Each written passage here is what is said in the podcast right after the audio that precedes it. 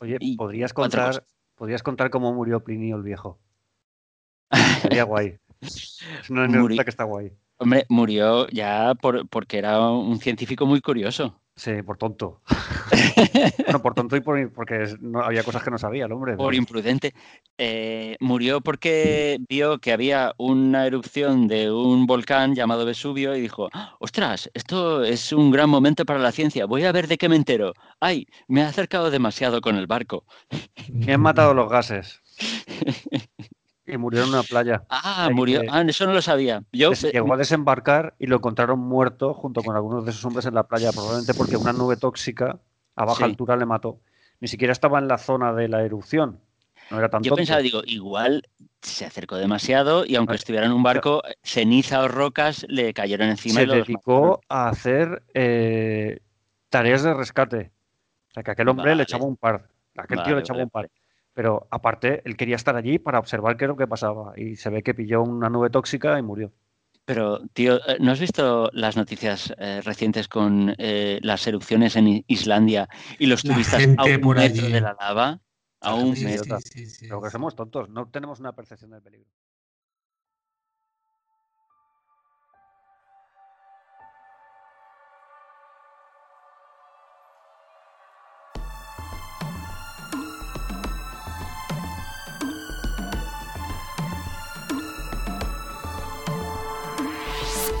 Buenos días, buenas tardes o buenas noches. Soy Balcam y os doy la bienvenida a Fan Kingdom, el sitio para hablar de tus aficiones, el podcast de ocio y divertimento para todo fandom, el lugar donde residen tus hobbies.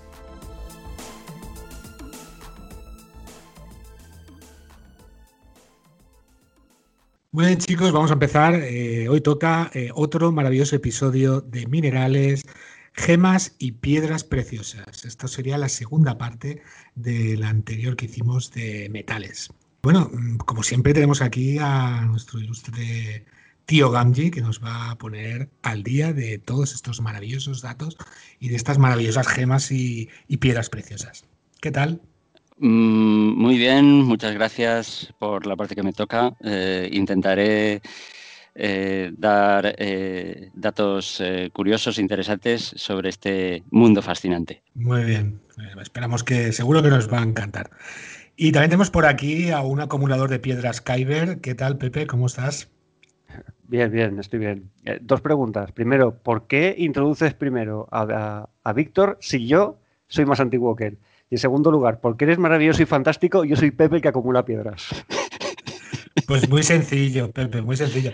Porque se ha currado las 50 páginas del episodio de hoy.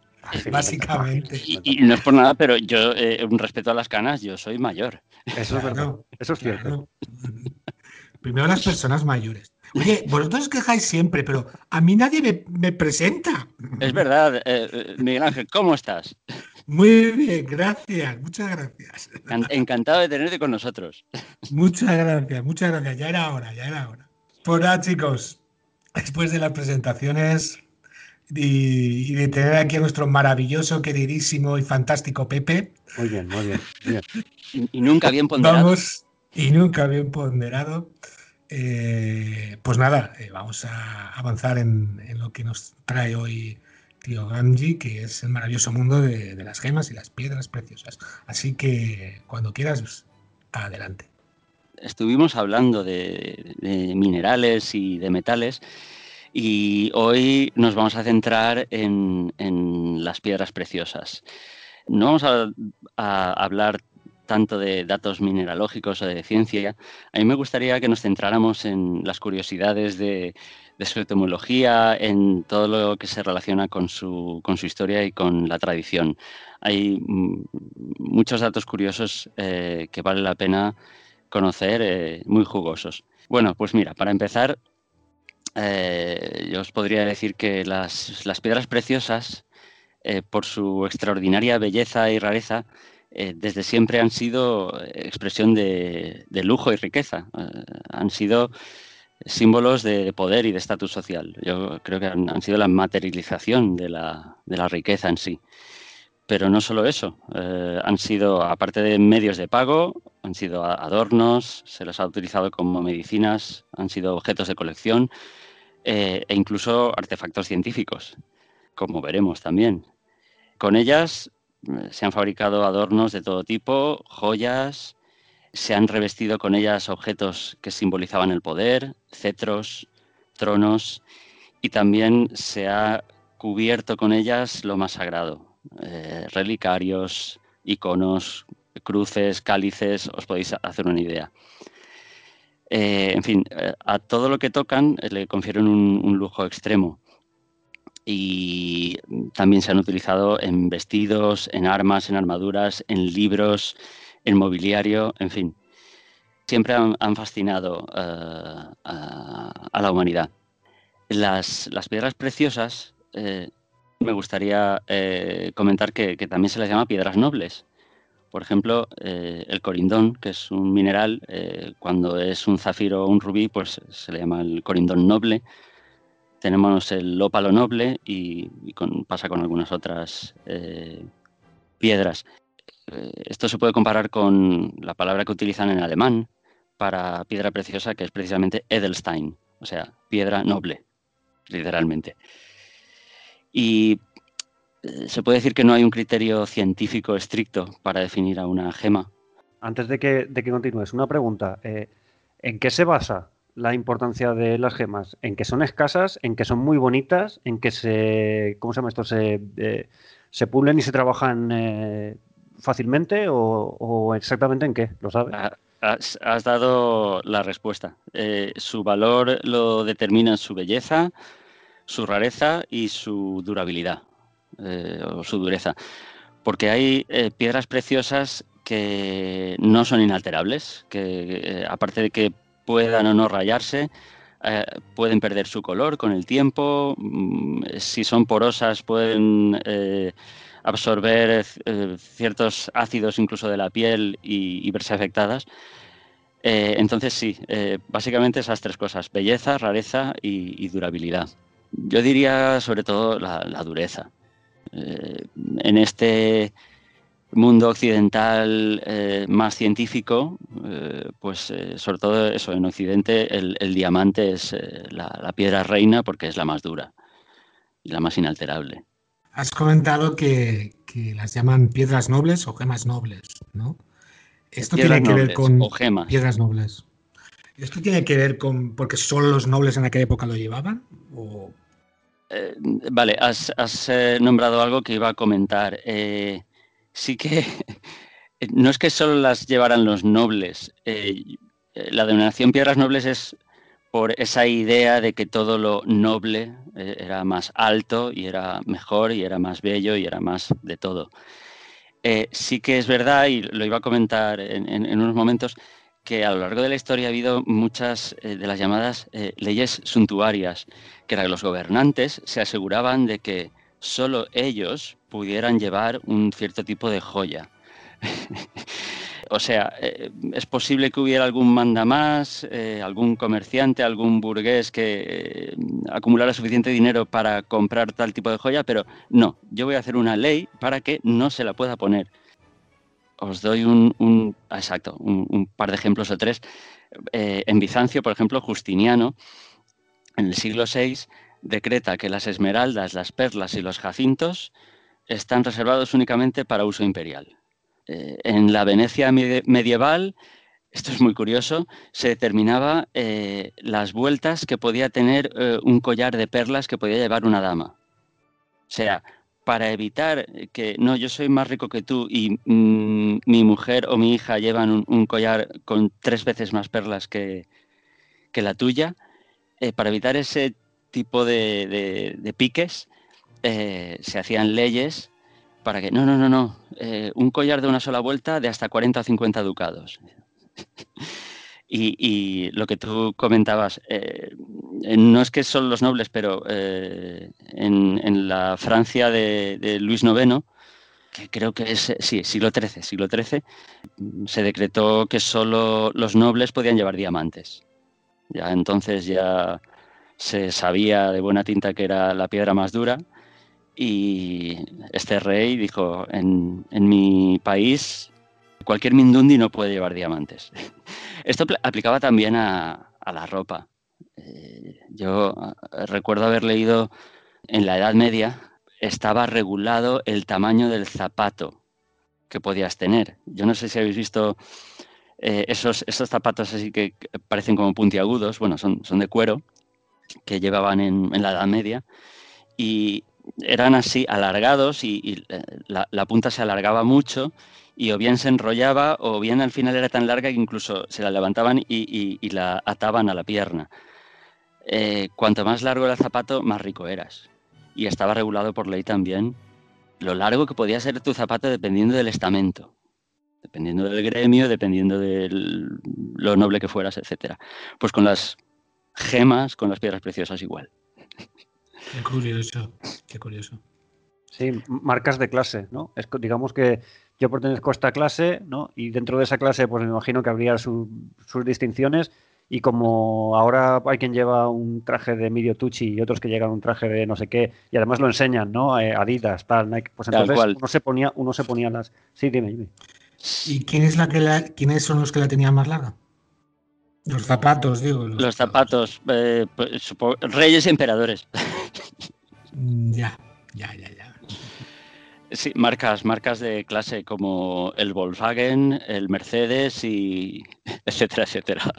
Que ver, o sea, no, las cosas y las circunstancias cambian, pero al final eh, los hechos son parecidos, ¿eh? Sí, sí, sí, sí. ah, sí, bueno, nada, me había quedado comentando eso, que criterios científicos no hay para decir qué es una gema o qué no pero eh, porque luego hay eh, algo llamado piedra semipreciosa, que bueno, podría ser pues una piedra o una gema menos rara, o piedra ornamental, que es simplemente una piedra bonita, o, menos durable. Al final son un poco denominaciones comerciales. Y ahora que hemos introducido un poquito las gemas, sí que me gustaría hablar, como, como comentaba antes, eh, un poquito de etimología, porque es eh, apasionante. Una, cosita, antes de entrar en la etimología. Eh, como estamos hablando siempre, parece que sea la época medieval y tal, pero esto de las gemas es, mucho anterior. Es decir, no, nació en la época medieval. No, no, claro. No, yo he hablado de la Edad Media porque, bueno, a partir de la Edad Media o finales de la Edad Media es cuando ya se empiezan a tallar, por ejemplo, las, gemas, hasta entonces solo se pulían un poquito. A ver, pulirse un poquito. En la antigüedad clásica hay verdaderas obras maestras hechas con, piedras preciosas en cuanto a camafeos, bajos relieves y, figuritas, etc. Y, como bien dices, eh, desde la prehistoria se conocen y se, y se admiran. Sí, por ejemplo, los egipcios trabajaban mucho en lapislázuli eh, y, son famosos los escarabeos, los amuletos de escarabajos, hechos de lápiz lazuli. Y, y, yo tengo ahora mismo uno delante, una foto, ¿no? Y la verdad es que, joder, esto está muy bien hecho. es que parece un escarabajo de verdad, pero, está hecho con, una piedra. Sí.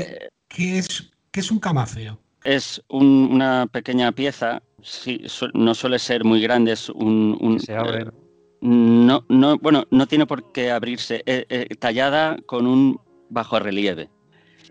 Un, camafeo es eso, una piedra, normalmente suelen ser de ónice, ágata, calcedonia, variantes de cuarzo, todo. con piedras así listadas o, jaspeadas que hacen un dibujo. Y entonces estaban muy, muy de moda en, la Grecia y la Roma clásicas y, tenían un uso ornamental y a veces un poco también de amuleto. al hilo de esto, eh, eh, quería comentar que hay una cosa llamada la base de datos de gemas mágicas Campbell Bonner. Campbell Bonner Magical Gems Database. Ponerlo en internet y lo que aparece no son gemas con poderes, sino eh, una colección, un catálogo de unas 5.600 piezas eh, de, piedras preciosas con grabados. Eh, esto los historiadores y arqueólogos lo han dado en llamar eh, gemas mágicas, porque eso se les atribuían pues, poderes talismánicos. Y es, también muy interesante, es un mundo aparte, otro un mundo nuevo, de, usos históricos que, se le han dado a, las gemas y depende de lo que tuviera grabado, pues, bueno, pues el talismán o el, amuleto se sirve para una cosa o para otra. Y hablando del lapislázuli que comentabas, Pepe, que si quieres, eh, directamente antes de hablar de, nada más, comentamos eh, las, diferentes significaciones que, han tenido las gemas para diferentes eh, culturas a lo largo de la historia. Bien, vale. Podemos comenzar, bueno, con los egipcios, no, antes. Aquí. Eso, a la limón de lo que decía antes eh, ¿no? De, esto no empezó en la Edad Media. Claro. Esto era anterior. Claro, o sea, eh, en la prehistoria, además es curioso, al, hombre prehistórico le llamó la atención, y, eh, digamos, las piedras más básicas, eh, el ámbar y el azabache, una del color del sol, la otra del color de la noche. También hay que pensar que eran las que tenía más a mano, las más fáciles de encontrar y, también las, las, más vistosas. Ya en, Mesopotamia, o sea, en el 3500 a.C., ya se trabajaba la malaquita, que es una piedra verde eh, opaca, muy bonita, eh, que se pule, la turquesa, el lapislázuli, el ópalo, el ágata. El lapislázuli eh, como decías, Pepe, les encantaba los, a, los egipcios. Ese color azul con motitas doradas eh, eh, era como un trozo de cielo, pero en, una piedra. Entonces los tenía fascinados. lo que me parece fascinante es que no hay lapislázuli en, en Egipto. Lo traían de Afganistán desde el segundo milenio antes de Cristo. O sea, Eh, había comercio mundial. Sí, sería a través, me imagino que sería a través de Creta. ¿no? Eh, eh, me imagino que sería por ahí del, norte, desde Afganistán pasaría a Europa del Este, digamos, de ahí pasaría a Grecia, de Grecia a Creta, no sé, que era, que era como el centro comercial de la época, y de ahí a Egipto, me imagino. O sea, ya había una red de comercio, pensamos que los antiguos son tontos, pero desde tontos nada. No, no, no, no. Puede ser. Tengo un paper, además te lo, buscaré, mm. Donde vienen eh, dibujadas en un mapa las rutas comerciales. Y, eso, Afganistán, y además eh, eh, salen con, en los gráficos qué tipo de mineral había en cada sitio y hacia dónde iba. O sea, realmente apasionante cuando estamos pensando que, hablamos de eso, de 2000 antes de Cristo o 3000 antes de Cristo los egipcios les encantaba el, eh, el lapislázuli, pensaban que era como la piedra de la eternidad. Y aunque no tenga que ver con los minerales, lo de los escarabajos, eh, sí que leí por qué, por qué los utilizaban y por qué pensaban ellos que eran un símbolo de la inmortalidad. Y parece ser que es que los egipcios nunca veían en la naturaleza a crías de escarabajo, veían siempre al escarabajo ya desarrollado, el escarabajo pelotero empujando su bola de arena en el desierto. Y entonces pensaban que es que no morían nunca. No llegaron nunca a decir, ah, no, es que hay unas larvas y luego... No, Y de ahí que, lo utilizaran como símbolo de la eternidad y de, la inmortalidad. Y ah, mm, curioso. Mira, y al, a la limón de, los egipcios, pues pasamos a los hebreos, eh, que también le concedían mucho valor a, a las gemas. Y, yo creo que gracias a ellos les debemos que nosotros también, nosotros culturalmente eh, somos hijos de la Biblia y en la Biblia se nombran las, en varias ocasiones las, piedras preciosas y, eso es lo que ha hecho, yo creo que es algo que ha influido mucho en, su buena consideración. Los, los, los hebreos eh, consideraban a las piedras preciosas eh, el estándar de todo lo que es hermoso y rico más allá de toda medida. Entonces, en el momento en el que se incluyen en el Antiguo Testamento, en la Biblia, eso va a misa. O sea, una piedra preciosa, si la nombra la Biblia como algo bueno, entonces es bueno. De ahí que luego la Iglesia no le haga ascos a las piedras preciosas. Ya hemos hablado de la, mitra del Papa, el báculo papal, todo recubierto de piedras preciosas.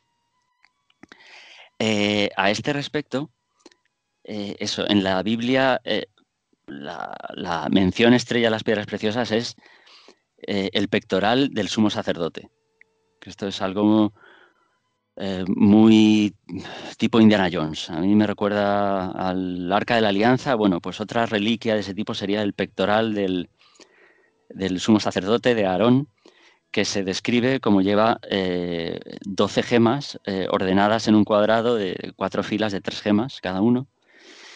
Y bueno, se le da un nombre a cada gema, eh, luego esos nombres se han traducido y, eh, claro, eh, pues vosotros veréis que si cogéis una Biblia ahora y la abrís, veréis que habla de esmeralda, zafiro, diamante, tal, habla de muchas gemas que en el 1300 a.C. no se conocían. Hay que tener en cuenta que son traducciones. Entonces, hay eh, toda una escuela de investigadores eh, que ha intentado desentrañar y dice, bueno, pues cuando en el Antiguo Testamento hablan de esta piedra, ¿a qué se referían exactamente? Eh, porque el diamante no se conocía entonces todavía, al menos no en, Oriente Próximo. Bueno, cuando hablemos de piedras preciosas, las que se nombran en la Biblia las nombraremos también. Eh, antes de continuar, eh, sí que quería, quería comentar, por curioso, de dónde viene gema, la palabra gema. Al principio, buscando el origen, pues eh, estaba emparentada, viene del latín, en latín era igual, gemma, y, y, está emparentada con yema, la yema del huevo. Entonces, parecía que se quedaba todo ahí, pero eh, al menos en un sitio, eh, sí que he visto que los antiguos, o esto es una hipótesis, los antiguos pensaban que los cristales, esos cristales tan hermosos, tan, esas, esas gemas, esas piedras preciosas, muchas veces se encontraban en geodas. No sé si habéis visto alguna vez una geoda sin abrir y luego abierta. Una geoda es una roca, es una piedra, eh, más o menos redondeada. Por fuera no tiene nada, es una piedra. Ahora bien, la partes y es algo eh, de fantasía, es algo eh, maravilloso. Está llena de cristales, bien de amatista, bien de granates, puede ser cualquier cosa. Los antiguos pensaron que esos cristales eran el germen de nuevos cristales y, y esa geoda era un huevo. De ahí que sea literalmente una yema. Eh, me, parece, me parece muy curioso. Qué, curioso, qué curioso. ¿Cuántas horas te pasas al día investigando estas cosas?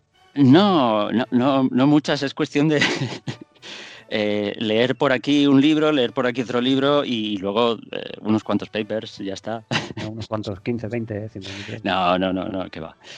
Y en otro sitio, lo que pasa es que eso ya me, me parece un poco más traído por los pelos, pero es posible. Eh, en las minas, eh, sí que es cierto que si una mina tiene muchos, muchos años, eh, las, cuevas y las minas son, digamos, hasta, cierto punto organismos vivos. No sé si habéis estado alguna vez en una cueva de estas típicas con estalagmitas y estalactitas, eh, en una visita guiada el guía te dice, no, pero es que estas estalagmitas van creciendo con el tiempo, eh, van cambiando de forma. Los cristales también, no sé, depende de las condiciones, pero en unas cuantas decenas o algunos siglos, eh, donde no había cristales, de repente pueden crecer. O sea, es posible que mineros de la antigüedad en una mina que tuviera la suficiente antigüedad, hubieran visto ese fenómeno y hubieran llegado también a la conclusión de que los cristales efectivamente se reproducen como seres vivos. Y bueno, eso en cuanto al, origen etimológico de gema. Luego está el origen etimológico de cristal, que también es bastante apasionante. Y luego hablaré también del de mina, brevemente, y ya, ya lo dejamos y pasamos a otra cosa. Cristal eh, viene del griego cristalos, tal cual, y se relaciona con congelarse, con crío, o sea, eh, la criogenización, o sea, la palabra, la primera sílaba cri eh, viene de ahí, y talos significa brote, retoño, así que podría ser algo como fruto del frío extremo, cristalos. Y era la palabra que los griegos usaban para el cristal de roca. Que creo que en, el episodio pasado lo dijimos, que hay algunos ejemplares de, cristal de roca que tú lo ves y es como un cubito de hielo, tal cual, con su, su transparencia, su, eh, color blanquecino por dentro. Y es eso, ellos pensaban que era un hielo fosilizado. Eh, bueno, y de ahí mm, luego se, popularizó o, pasó a designar cualquier estructura. Eh, homogénea con una estructura interna regular, la red cristalina. en, idiomas anglosajones el cristal es algo transparente, de ahí la expresión crystal clear, o sea, claro como el cristal. Es, un ejemplo de, también lo, precioso, lo bonito que puede llegar a ser un, cristal. Eh, ¿De dónde viene Mina? Eh, pues según un autor un poco eh, ¿cómo se dice? Antropocentrista, no, centrado, centrado en Occidente, que lo quiere hacer derivar todo de la cultura occidental, dice que vendría de Minos, por la leyenda del rey Minos, ¿vale? Que como estaba el Minotauro, eh, eh, le debía un tributo de siete varones y siete hembras todos los años. Entonces, de Minos Minare mm, sería, bueno, pues ese tributo porque estaba como esquilmando o extrayendo, expulsando, no sé, a los mm, jóvenes de... sobre, sobre esa historia de... De Minos. De los chicos y las chicas, ¿vale? Que tenían que ir a, Creta como pago. Hay un libro, hay una, bueno, dio fruto a una, a una eh, película que es Sino el egipcio, ¿vale? Es una película clásica. Pues el libro, en el libro se habla de que Sinué se hace amigo de una acróbata, eh, una acróbata de Creta, y ahí se habla de los siete rehenes, hombres y mujeres, que tienen que bajar a las cuevas donde está el monstruo y toda la historia esta, ¿no? Para que se los meriende. Sí, básicamente para que es como acaban merendados, ¿no? Porque dentro de las cuevas hay un hay un animal, ¿vale? Que se los come. Entonces el pobre Sinué, ay, que me la han matado, que tal, que cual, no intenta rescatarla pero no puede. La verdad es que eso, ese cuentecito ha dado mucho, mucho juego ¿eh? a nivel de tanto en el cine como en, como en libros. Sí. me estaba acordando del pasaje de Sinué egipcio justo cuando lo estabas diciendo, digo, bueno, esto es, esto es lo que, lo que leímos, lo de las los siete chicas y los siete chicos. Pues, a ver, esto está muy bien traído, pero a mí me parece eso, cogido por los pelos porque mm, eso se ve que filológicamente eh, eh, mina viene eh, a través de viene de una lengua celta, del galo. Y tiene lógica porque en el mundo latino y griego y latino no había minas como tal. lo más cercano eran Exacto, en la Galia y, en las islas Casitérides, o sea, las islas británicas donde había estaño en, y, en, Cornwall. Eh, entonces, eh, tiene mucho más sentido que lo tomaran como un préstamo de otra lengua. otra lengua que no fuera, ya. Eh, aunque eso, lo de Minos, con, todo lo del monstruo en el laberinto y, bueno, el y el salseo que hay antes de, cómo nace Minos, de, lo que hace... Yo no me la sé muy bien, pero tú imagínate con quién se acuesta la mujer del rey Minos para que salga el Minotauro. Hazte una idea. vale, esta es la historia en la que hay, hay un inventor de leyenda que fabrica. Ícaro, ¿no? No, Ícaro, es el que lleva las alas. ¿Quién fabrica las alas? Dédalo, Dédalo. Dédalo fabrica un armazón de toro, de toro no, de vaca, para la reina, ¿no? Y porque la reina, el torito no, se le molaba. Sí, no, creo que era para. Eh, eh, creo que era para el rey porque era un instrumento de tortura inicialmente. Los metían dentro y los servían o algún rollo de esto. Sí, era un torneo. Eso lo podéis ver en, la película de Immortals. Anda. Yo creo que esa no la he visto, tío. Pero Immortals, ¿Immortals no donde sale Mickey Rourke que hace de malo? Sí. Es muy rara. Es muy rara. Vale, pues ahí coge a las tías el tío, el Mickey Roon, coge a las tías y las mete dentro del, toro este metálico, que lo hace eh, como tú has dicho. Y se supone que están ahí bajo el fuego y se oye unos quejidos, unos lamentos, parece que es como... Pero al final son que ha metido las tías dentro y están escaldándolas, vamos. Yo tenía entendido que la leyenda iba de que eh, la mujer del rey se enamora de un toro y le pide al inventor que le fabrique un armazón para poder yacer con ah, él y al final lo consigue. Y como fruto de eso, el hijo maldito, que es el, Minotauro, que el rey lo... como está... O sea, cuando se entera el rey, pues no lo quiere matar, pero lo entierra bajo, lo, le hace una especie de prisión bajo tierra. Dédalo, Dédalo es el que hace el laberinto. El, el laberinto, correcto. Sí, y a lo mejor, eh, exacto primero será ese uso y luego el rey dirá, bueno, voy a utilizarlo para otras cosas, para torturar y matar. Probablemente la historia venga de eso, de por qué tienen este tipo de armazones. Pues Y estos quejidos y lamentos, espérate, te lo voy a contar. No vas a ir diciendo por ahí que hierves a la gente. Ahora, pues sí que quería hablar de sus poderes, y porque de eso es lo que motivó el que se hiciera este, este podcast, este episodio. Eh, pero antes, que lo tengo aquí, eh, hablar de algo un poco más eh, prosaico. imitaciones. Porque claro, desde que se empezaron a usar las piedras, que se empezaron a imitar. O sea, ya los egipcios usaban vidrio, ¿vale? para imitar gemas y descubrieron que eso, con, la arena del desierto, tal, fabricar vidrio, meterle algún colorante y ya eh, los caldeos en el siglo I a.C.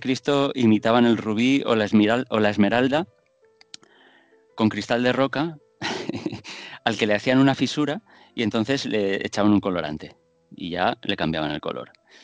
Bueno, eh, todas estas técnicas se fueron perfeccionando y eh, ya en, el siglo, en el siglo XVIII, por ejemplo, eh, un señor llamado Joseph Strasser eh, en Viena empieza a fabricar un vidrio que se puede tallar, se puede tallar como los diamantes. Y, es cuando, bueno, aquello empieza, es un vidrio que tiene, se ve que mucho plomo y, bueno, pues em, empieza a dar el pego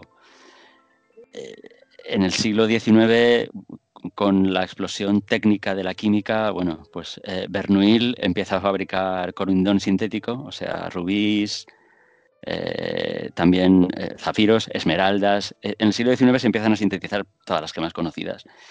Y en el siglo XX mm, se sintetizan los diamantes, Estados Unidos y Suecia a la vez, cada uno por su lado, a, mitad del siglo XX. Y a finales de siglo eh, logran que esos diamantes sintéticos tengan ya calidad de gema. O sea, ya son transparentes, ya son tallables y de una transparencia eh, uniforme, etc. una, cosita, una cosita. Eh, yo sé que se fabrican diamantes para uso industrial, ¿vale? Pero siempre me he preguntado por qué no se, no se hunde el mercado de los diamantes. Porque eh, porque, claro, eh, tengo entendido que los que se venden son naturales. ¿Por qué no se ponen a fabricar? ¿Por qué no hay ni ningún listo que se le ocurrió ponerse a fabricar eh, diamantes artificiales y venderlos y hundir el mercado? Buena, muy buena pregunta. yo lo que pienso, esto es como el coche de hidrógeno. bueno, ¿y por qué no? O el coche, exacto, el coche eléctrico. ¿Por qué ha, tardado tantísimo en...? Bueno, hay muchísimos intereses. Y, algo sorprendente es que yo inicialmente cuando leí que se había sintetizado en el año 55 pensé, ah, vale, pues entonces se están vendiendo gemas y diamantes sintéticos desde mitad del siglo XX. Falso. Parece ser que se, lograron eh, en los años 70. Y en los años 80, que yo tengo bibliografía de entonces, te dice que los diamantes sintéticos, aparte de que parece ser que son muy caros, eh, eran una pequeña parte ¿vale? del mercado. Tú consultas Internet y resulta que 40 años después la mayor parte de los diamantes del mercado son sintéticos. Aún así, los naturales, por eso de que son naturales, de que mm, los ha hecho la naturaleza tal, eh, siguen valiendo más. Y No lo sé, supongo que, los mismos holandeses que controlan el mercado mundial de diamantes ya se encargarán de controlar también a las empresas que fabrican esos diamantes sintéticos. Digo yo. Porque si no, exacto.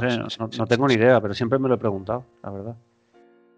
Eh, yo lo que he visto es eso, que, que los naturales siguen cotizando más y no sé si es el, caso de los diamantes, supongo que no, pero por ejemplo, para las esmeraldas, eh, el, método que se usa ahora, que parece ser que es el más perfecto o que las logra de mejor calidad, tarda meses eh, en, fabricar un, cristal de esmeralda así, bueno, porque se ve que mm, tiene que hacer, tiene que esperar a que vaya creciendo.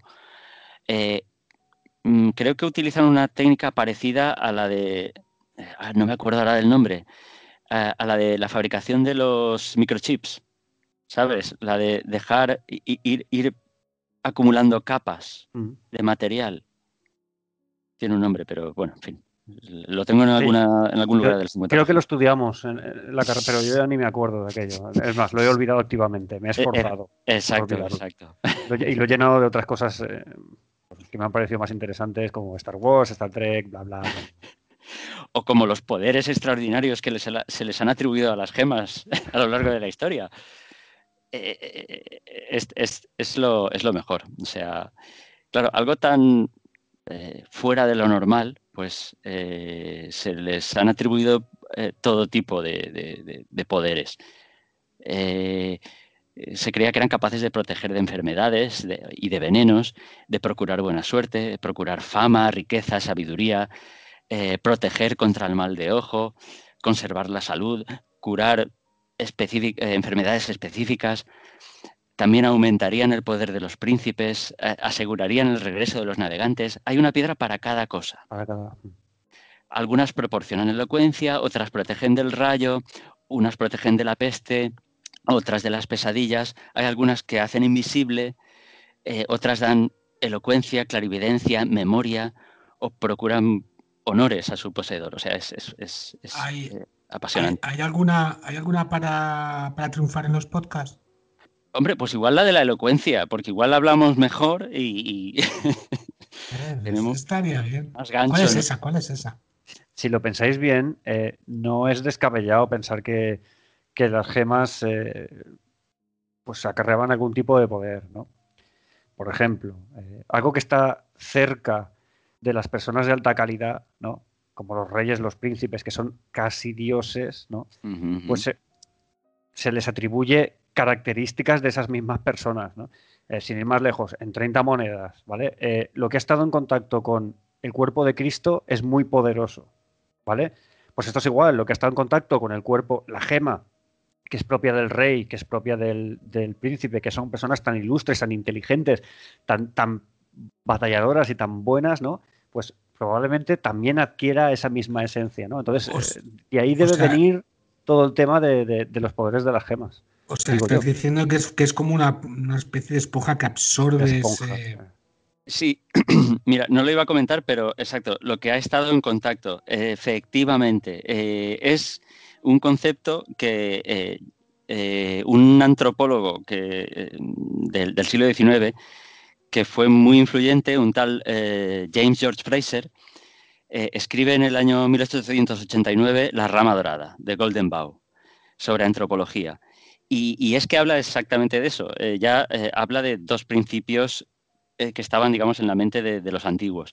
El de similaridad y el de contagio. O sea, lo que estuvo unido a algo, cuando lo separas, sigue conservando ese vínculo. ¿vale? Entonces, ese es el corazón de toda la creencia en las reliquias y ese, fetichismo con las reliquias.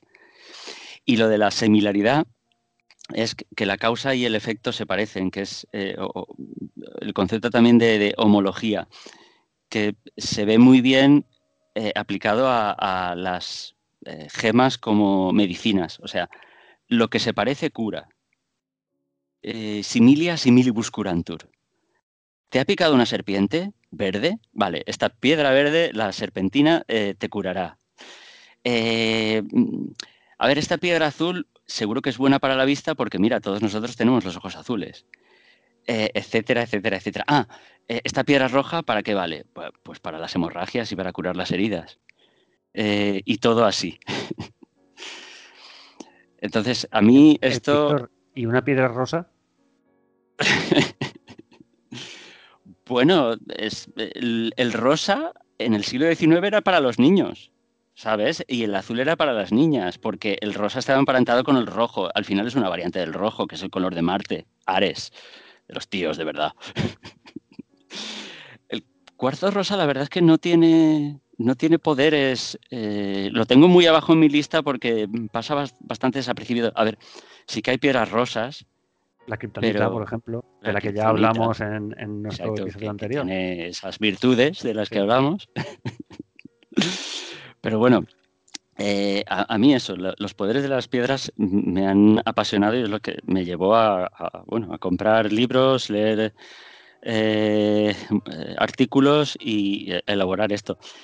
Pero una cosa quería decir, que si alguien espera que hablemos de chakras y de cristaloterapia y de pseudociencias, que, ya pierda la ilusión.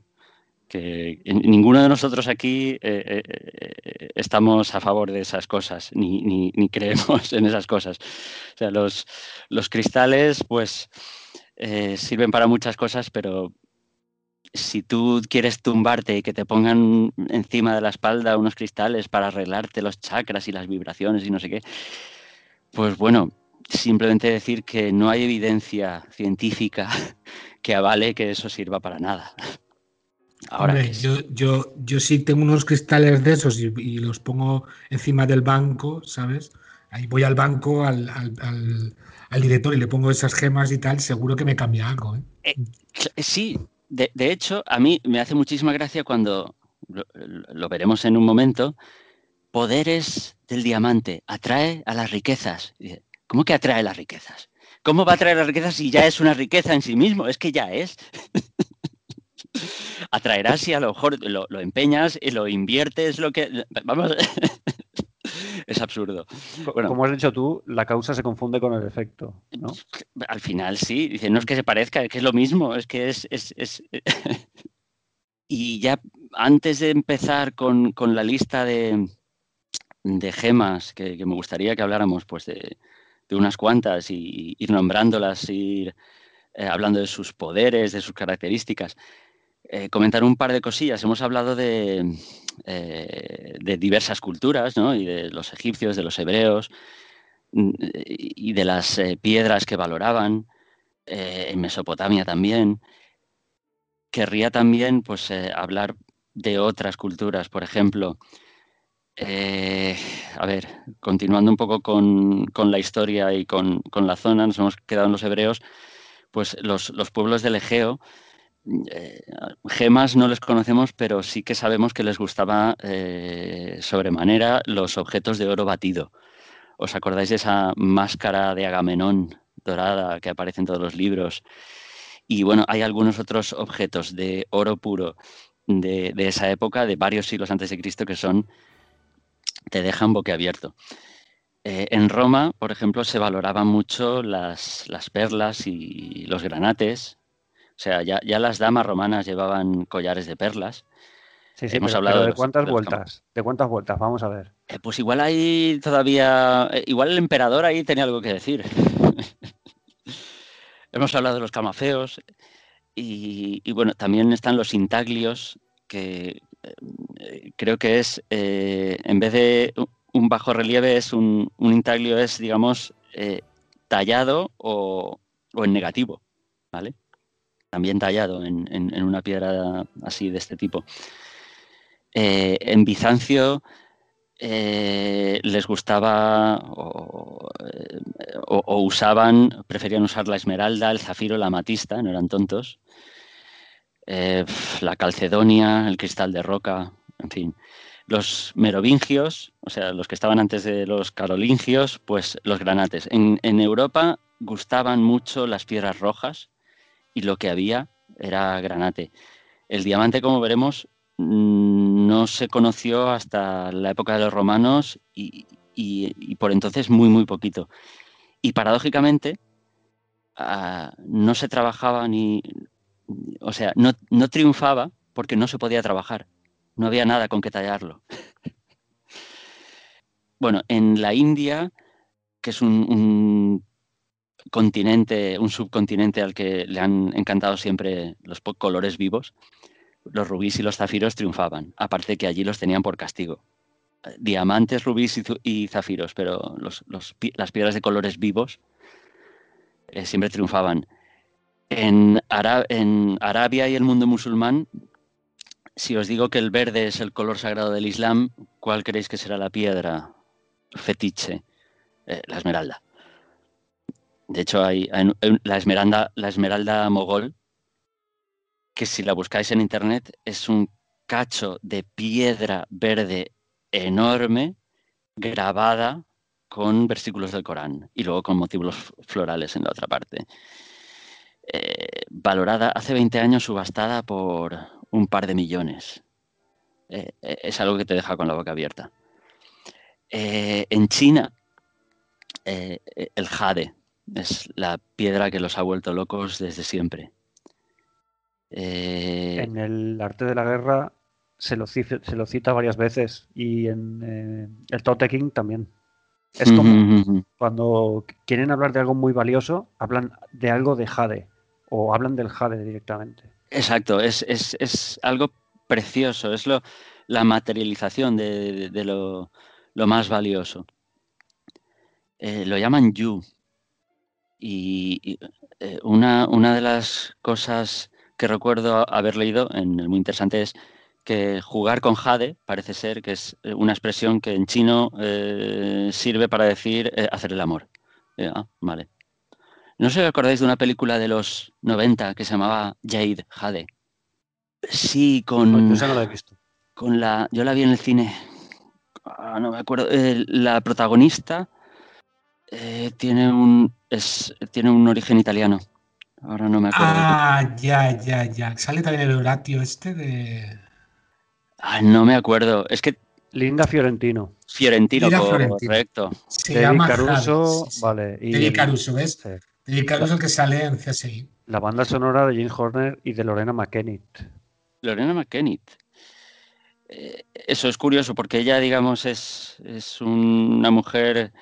Eh, bueno, eh, eso que relacionaba lo del Jade y hacer el amor, bueno, pues en la película también, sí, se relaciona un poco.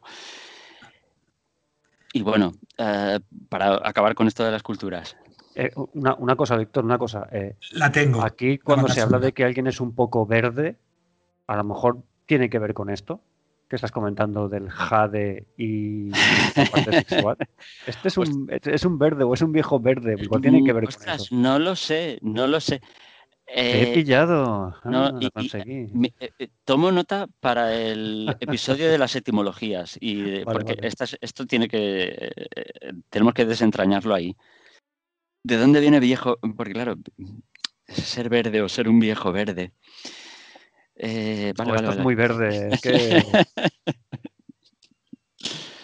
pues eh, no sé, puede. Fíjate, bueno, Jade suele ser verde. Eh, bueno, sí. Pues me ha venido automáticamente a la mente. Es que no estoy aquí por casualidad, a pesar de que diga Valcam que yo me dedico a coleccionar piedras. Lo tuyo era, es más el uranio, que yo el otro día lo, estaba escuchando. Tú espera que lo consiga y verás, verás la que arma. Eh, a ver, solo, pues me quedaba una cultura por comentar. Los indios americanos también, eh, sabéis que allí eh, las esmeraldas se dan y bueno, las adoraban como, personificaciones de, de, una diosa. Y los aztecas a la sangre humana la llaman chalchihuatl, que literalmente significa agua de piedras preciosas.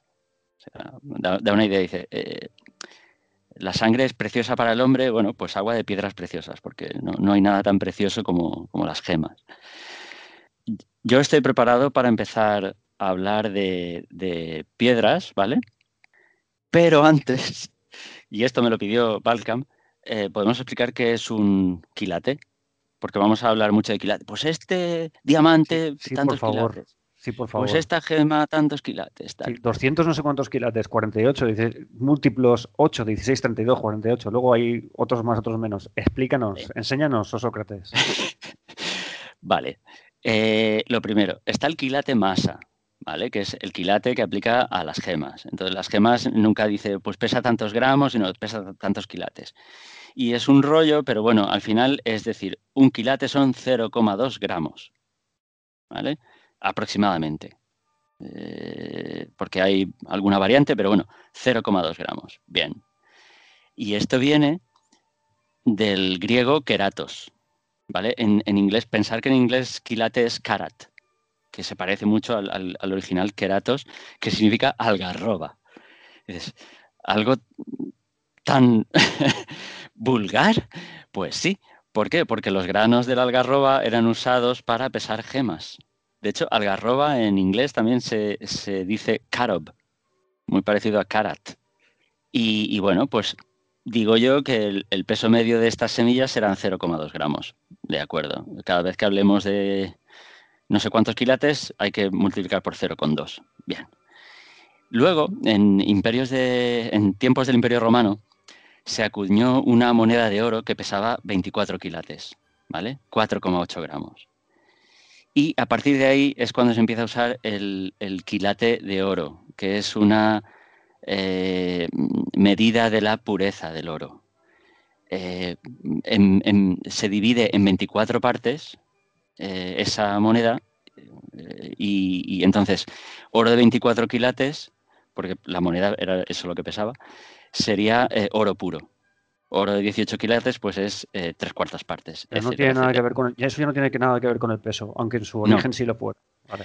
Exacto. Está relacionado. Yo tampoco veía la, la- Había leído que por un lado los quilates en el oro es medida de pureza, ¿vale?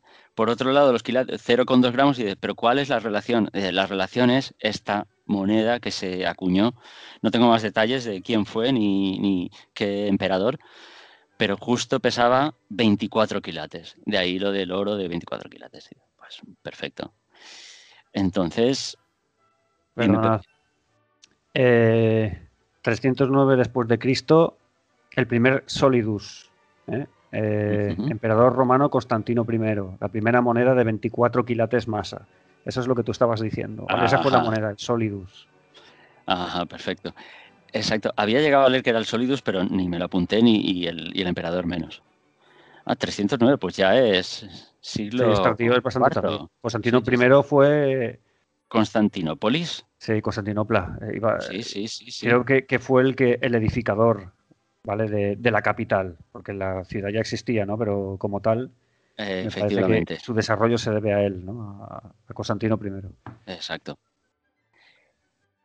Voy a hablar de unas pocas piedras, de unas pocas gemas. Me gustaría hablar de las más eh, preciadas, aunque también darle un- una oportunidad a las que se han usado desde más antiguo. Eh, vale, pues empezamos hablando por la, eh, la gema más dura, ¿no? Por el diamante. El diamante es la más valiosa de las piedras preciosas, pero es conocida solo por los reyes. Plinio el Viejo. Bueno, eh, Plinio escribe a principios de nuestra era, o sea que, ¿ves? Ya da una idea, dices, es la más valiosa, ya, ya tenían la idea de que era la, la más dura, la... eh, sí, la, la- más valiosa, pero es conocida solo por los reyes. Eh, venía de la India, ¿vale? Esta, piedra eh, tradicionalmente solo se encontraba en los eh, en, ríos y en valles de, la India. Hay varias zonas y desde eh, posiblemente el 2000 antes de Cristo, depende de la fuente que consultes, allí la conocían, pero no llegó hasta hasta Occidente, hasta, exacto, Imperio Romano, o sea, principios de nuestra era. Y cuando llegó era muy, muy, eran piedras muy pequeñas. Ten en cuenta que las piedras cuanto más duras, eh, bueno, suelen aparecer en, sitios donde se acumulan en, sedimentos, sitios donde la erosión ha arrastrado el material, ¿vale? Eh, entonces, eh, cualquiera que lea un libro de, mineral, de mineralogía, verá que los diamantes o los zafiros, los rubíes, también piedras muy duras, aparecen en placeres. Placeres. Me llamó mucho la atención. ¿Qué es esto de placeres? ¿Vale? Un, placer eh, es un, sitio donde se acumulan sedimentos. Puede ser en un río, en un valle, un sitio llano en el que, bueno, pues eh, piedras muy duras que no han sido desgastadas aparecen ahí junto con todo lo demás. Y esto es lo que ocurría en la India. Y la India fue el, prácticamente el único productor de diamantes hasta el siglo XVIII. Creo que lo he dicho bien. 17, 18. Sí, 18. Eh, pero bueno, no nos adelantemos. Eh, porque cuando nombre a las, piedras, eh, querría hablar de la etimología. ¿Sabéis de dónde viene diamante? Adamas, adamantos. Indomable, inquebrantable, es lo que significa. adamantium, adamantium. No, explicaste, explicaste eh, el porqué del nombre del nombre de adamantium. ¿Ese, en, cuál fue, Balcam? En el de. En, el de minerales, ¿no? En el, de, minerales. Que habían hecho un, habían hecho algo un poco burdo, pero que, iba al caso. Sí, yo lo que leí, lo que pasa es que también lo he visto solo en, un, en una de las fuentes y no sé si, creérmelo o cogerlo con pinzas, aunque es posible, pero se ve que la palabra ya existía antes de conocer el propio diamante.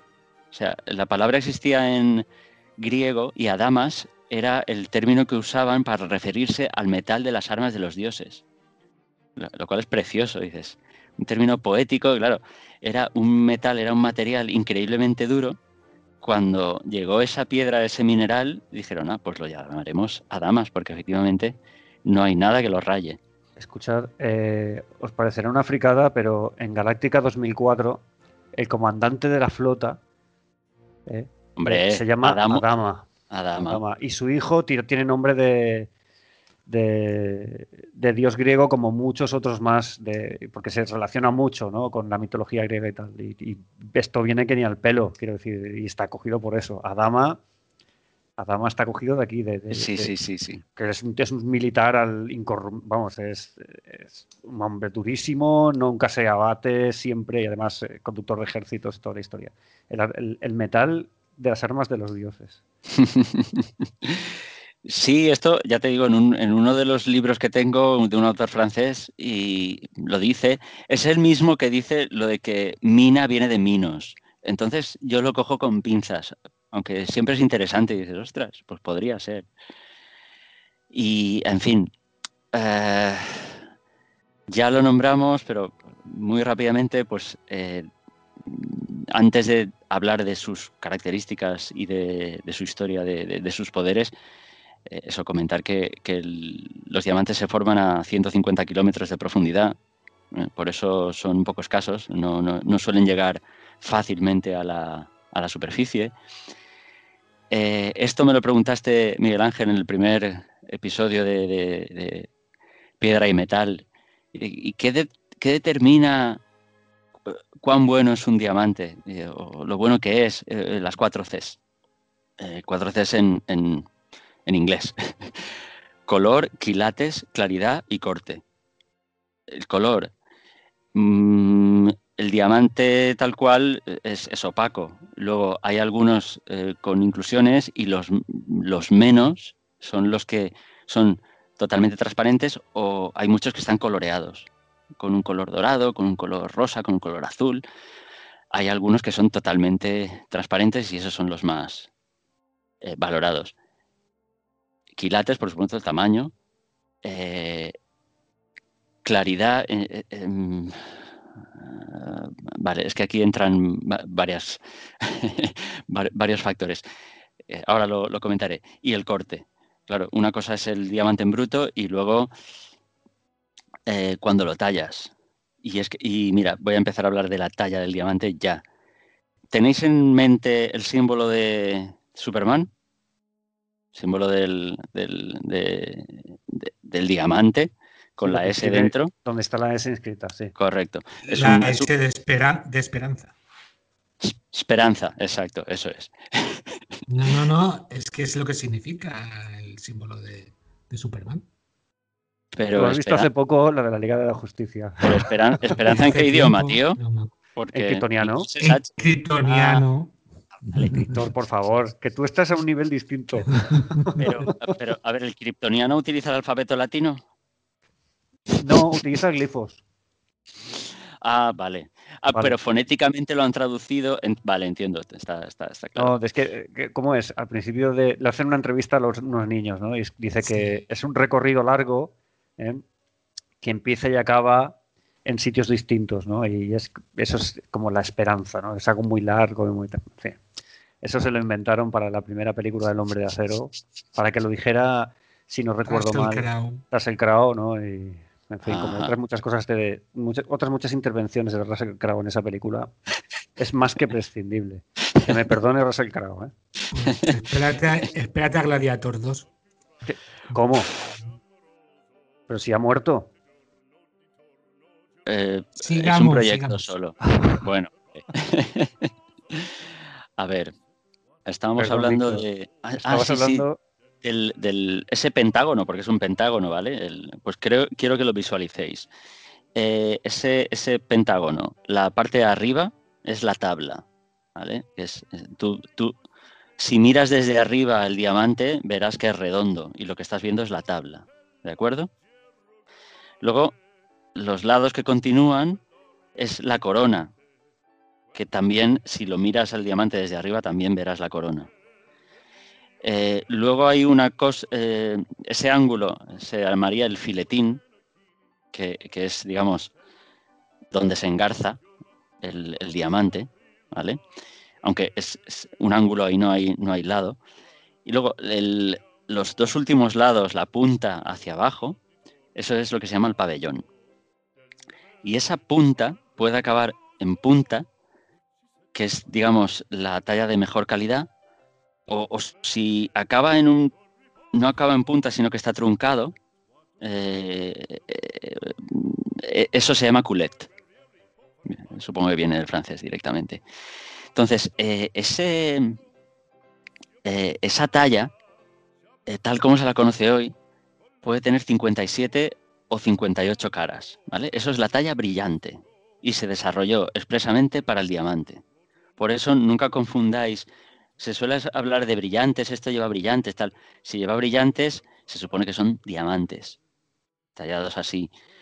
Pero otros minerales, otras gemas se, se, podrían tallar como brillantes. La circonita, que, es una gema que imita al diamante, tú la puedes tallar con talla brillante y puede dar el pego a alguien que no sea un, experto. Eh, hay muchos tipos diferentes de tallas y está la talla esmeralda, por ejemplo, que es eh, usada en esmeraldas y también en, gemas de color, porque, de color intenso porque realza su color. Eh, ¿Cómo lo explico? Eh, inicialmente las piedras se tallaban, simplemente se pulían. Las gemas muchas veces encontrabas cristales más bien formados y lo único que tenías que hacer era pulir un poco sus caras, no, hacías nada. Eh, o con piedras em, que hacen dibujos y que son opacas, como el onix, la calcedonia, el sardo, pues las pulías de una manera redondeada, eso es encabujón. Vale. Ya llegamos a la Edad Media y se descubre Tradicionalmente esto se le atribuye a un señor llamado Luis Berquem de Brujas en 1475. Tiene una estatua en su ciudad porque es el que se le ocurre tallar eh, los diamantes con una rueda de metal, eh, una rueda de metal que incorpora polvo de diamante y aceite, supongo que para mejorar la fricción. Eh, y bueno, resulta que este hombre no lo inventa, que esta técnica está atestiguada ya en Nuremberg eh, un siglo antes, pero bueno, supongo que es el que la eh, eh, hace famosa y se empieza a tallar esto cada vez en más caras y, el diamante ya en, esa, en esta forma, en este perfil, digamos, pentagonal. Y ya en el siglo primero se empieza, París es un centro de tallado importante, luego Amberes, ¿vale? y, Amberes ya hasta, hasta el día de hoy. Eh, en el siglo XVII, ya estamos en el 1600 y pico, eh, Peruzzi es el que eh, inventa la talla brillante tal como la conocemos, o sea, 33 caras arriba y 25 abajo. O sea, tabla corona, 32 en la corona, la tabla 33 y 25 abajo. Entonces, Víctor, cuando están diciendo recopilando un poquito de información, ¿vale? Cuando están diciendo que tal o cual em, anillo lleva brillantes, ojito, porque lo que lleva son piedras cortadas con talla brillante, pero no tiene por qué llevar ningún tipo de diamante. Claro, a ver. Eh, Puede ser una piedra transparente. efectivamente, se supone que cuando uno dice brillante está diciendo diamante, o sea, porque en el lenguaje habitual eh, son equivalentes. Mm, Ahora, si te quieren engañar, pueden decirlo, sí, pueden decir, en vez de decir circonitas en talla brillante, pueden decir eh, brillantes. en, la teletienda, sí, la teletienda. Eh, muchas veces, no sé qué, el anillo, no sé qué, super flu, super flash que tiene, y no sé cuántos brillantes. Y no dicen diamantes, dicen brillantes. Entonces dices, ostras, esto me huele a mono. Esos son los cristales que le sobraba de la lámpara de la abuela. O sea, con esta lámpara que iban cogiendo. Sí, se coge, pues claro, se, se, coge una rueda con aceite y se le da vueltas ahí. Sí, exacto. Hombre, no sé, e, e, esas, sobre todo en Galería del Coleccionista, vienen con un certificado, así que oye, oye, tiene que poner, no, tiene que poner nombres porque si, quieren, si quieren que publicitemos, que paguen. Ya está. Un podcast como el nuestro de amplia difusión, por favor. Ay, ay, ay, ay pues... Eh, Estabas hablando de, la talla. lo único, la talla 33. lo único que quería añadir, que en el siglo XVII ya se empieza a, perfeccionar, pero realmente eh, los ángulos ¿vale? que hace ese pentágono están calculados al grado, minuto y segundo para hacer que el máximo posible de luz que entra al diamante se refleje dentro del diamante y salga por la tabla, ¿vale?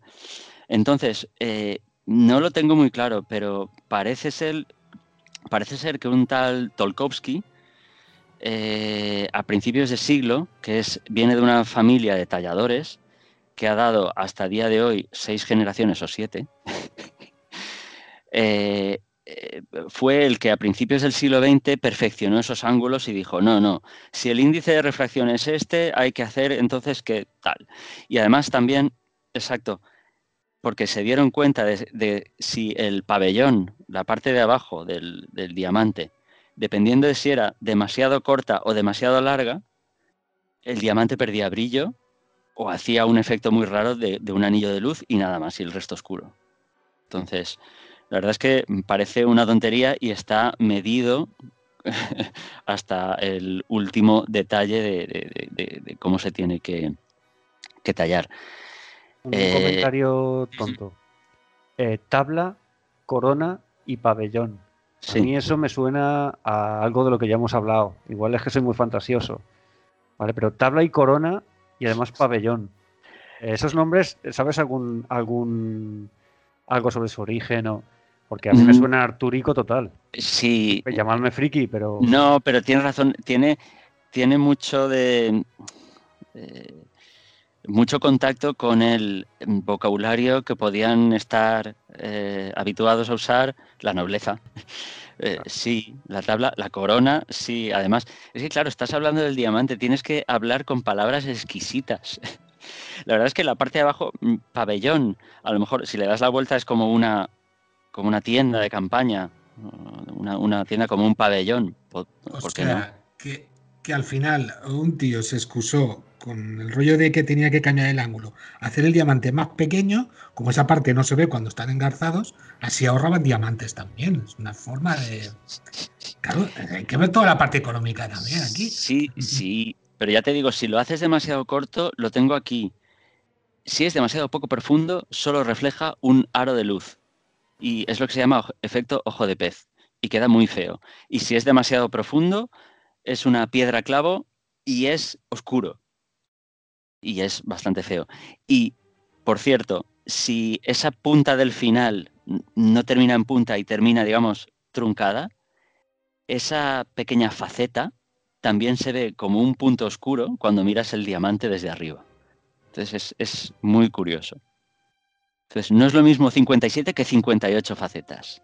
Nada, ahora, cuando acabemos el podcast iré al joyero que tiene aquí Judith y le echaré un vistazo a ver si es verdad eso. Empiezas a contar 1, 2, 3, 4, 5, 6. Sí, sí, sí. bueno, antes de terminar con las características físicas del diamante, que me estoy alargando, eh, hablar del fuego, porque a mí esto del fuego de las piedras preciosas a mí me, cautivó también. ¿Qué es esto del fuego? Porque resulta que hay gemas que tienen un fuego superior al del diamante. Y eso tú lo lees y dices, ¿cómo? La cuprita y la cerusita creo que es un fuego superior. Y dices, vale, eh, eh, según lo que he podido colegir, el fuego es la luz coloreada, o sea, efecto arcoíris, que es reflejada por las diferentes facetas debido a la diferente dispersión de la luz según su longitud de onda. ¿Vale? Eh, pensar en un prisma o en un cristal, el típico, eh, creo que ya lo dije la otra vez, eh, la portada del disco de Pink Floyd, Floyd o, el, libro de, ciencias que explicaba lo de la difracción de la luz y, Newton y, el, y el arco iris efectivamente, dependiendo de la longitud de onda, se difracta de una manera, entonces hace un efecto arcoíris. Vale. Pues esto es lo que, entre otras cosas, contribuye al, eh, al, brillo adamantino. ¿Vale? Eh, y eh, otras piedras como la de mantoide, pues tienen un, y la cuprita, el rubí de cobre, tienen un, un fuego superior. Dices, vale. Eh, luego también hay otra cosa que se llama el contraste, que es cómo algunas facetas no devuelven la luz, son totalmente, digamos, oscuras según el ángulo, y otras sí. Y eso también contribuye a, la belleza de, ese brillo. En fin, son todo un mundo. Mira, hablando de antes hablábamos de placeres, y eso, quería comentar que, en, la India, eh, sobre todo, se, los encontraba allí. Y los gobernantes de, esa zona eh, tenían piedras preciosas por, castigo.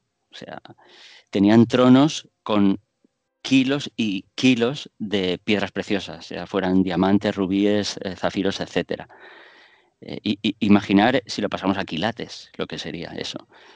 Entonces, eh, yo me imagino a ese Marajá eh, en el siglo XVI, no, XVII, que es cuando empezaron a llegar los europeos, eh, recibiendo al embajador del Reino de Francia.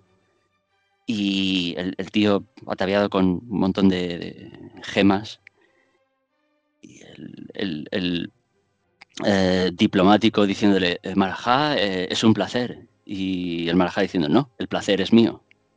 Porque el placer donde están todos los diamantes. Efectivamente, de ahí viene la expresión.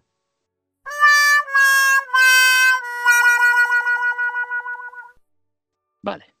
Luego las risas enlatadas lo, solucionarán esto. ¿Este era el segundo chiste? Este era el segundo. vale, tendremos que mejorar los chistes, ¿eh? ¿Eh Víctor? El trabajo muy bueno ahora, los chistes, Los chistes eh, mejor eh, se, pierden, se, pierden oyentes, ¿no? Habrá momentos en los que caerá, la escucha acabará ahí. A ver, va. Vamos a pasar directamente a, la historia y a los poderes. Eh, por ejemplo, comentar que el diamante se supone que es una de las piedras del pectoral del sumo sacerdote no puede ser un diamante porque no se conocían. Se especula con que fuera un zafiro transparente, que sí que podían haber llegado al, Medio Oriente en, aquella época, eh, pero no un diamante. A ver, en la antigüedad se consideraba que mm, el fuego no lo podía atacar. O sea, no era que fuera muy duro, sino que además eh, no se podía quemar. Eh, San Isidro eh, dice que nunca se calienta y Marbodio, que es otro de los autores de, lapidarios que aparece mucho aquí porque mm, eh, vamos a hablar de, los poderes que se le atribuían y este es un autor que va a aparecer, dice que ningún fuego lo domina. Esto era, digamos, a principios y mediados de la Edad Media. En el siglo XIV ya se sabía que no era así, que se podía quemar. Y de hecho, siglos después, un químico, Lavoisier, eh, quema un diamante para eh, averiguar cuál es su fórmula química. Y se da cuenta de que eh, lo que obtiene al quemar es únicamente dióxido de carbono y nada más. Es decir, que solo es carbono. Él comprueba que los residuos que se obtienen al comer un diamante y grafito son los mismos, por tanto el material es el mismo es apasionante. Siglo XVIII, ya esto. Eh, antes comentaba que, solo se conocían diamantes en la India hasta el siglo XVII. Eh, y es que los portugueses tuvieron mucha potra, porque de América se quedaron solo con un cacho. Vale, pues ese cacho, que es Brasil, eh, acumula una cantidad de piedras preciosas brutal. ¿vale? hay un yacimiento llamado Minas Gerais y eh, cualquier, o sea, si te encuentras una foto en internet de piedra preciosa en bruto, eh, hay un 30% de probabilidades de que venga de Minas Gerais. Amatistas, diamantes, topacios, brutal. Entonces, en el siglo XVIII, 1730, los portugueses empiezan a comerciar con diamantes y en Sudáfrica se descubren en, eh, en el siglo XIX. Digamos, sí, sí a, principios del XIX, mediados, y la explotación se hace brutal hacia finales y principios del siglo XX. Eh, eso es responsable del mayor agujero hecho por la mano humana eh, que existe, que está en Kimberley, que es el, yacimiento de diamantes más famoso de, Sudáfrica. Es apasionante eh, y esto lo podrá corroborar. ¿Quién se encargó de hacer ese agujerito? ¿Quiénes fueron? A ver, eh, aquella zona, aquella zona inicialmente era de colonos neerlandeses, ¿vale? Pero el imperio británico, en cuanto se empezaron a, descubrir allí guijarros, que no eran guijarros, sino que eran mm, pedruscos de diamante, se encargó de... de, expertos expoliadores, vamos. efectivamente. se encargaron de dominar todo aquello y bueno, eh, sí, eh, ya cuando Kimberley era, era un centro brutal de, producción de diamantes, fue cuando Verne eh, ambientó su novela La Estrella del Sur eh, allí mismo. Y unos años después, cuando se encontró el Cullinan, que es el mayor diamante en bruto encontrado jamás, 600 gramos, ¿eh? se le llamó también La Estrella del Sur precisamente por la novela de Verne. En fin, y para terminar hablar de los maravillosos poderes que se le, han atribuido. Eh, proporciona la victoria, fuerza y coraje. Ahuyenta a los malos espíritus eh, llevado en el brazo izquierdo. Esto lo dice Marbodio. Gema enemiga del diablo porque resiste su poder. Claro, es, la más poderosa. Esto lo dice Santa Gildegarda. Ah, esto es buenísimo. Gema de la reconciliación. Aviva el amor en el matrimonio.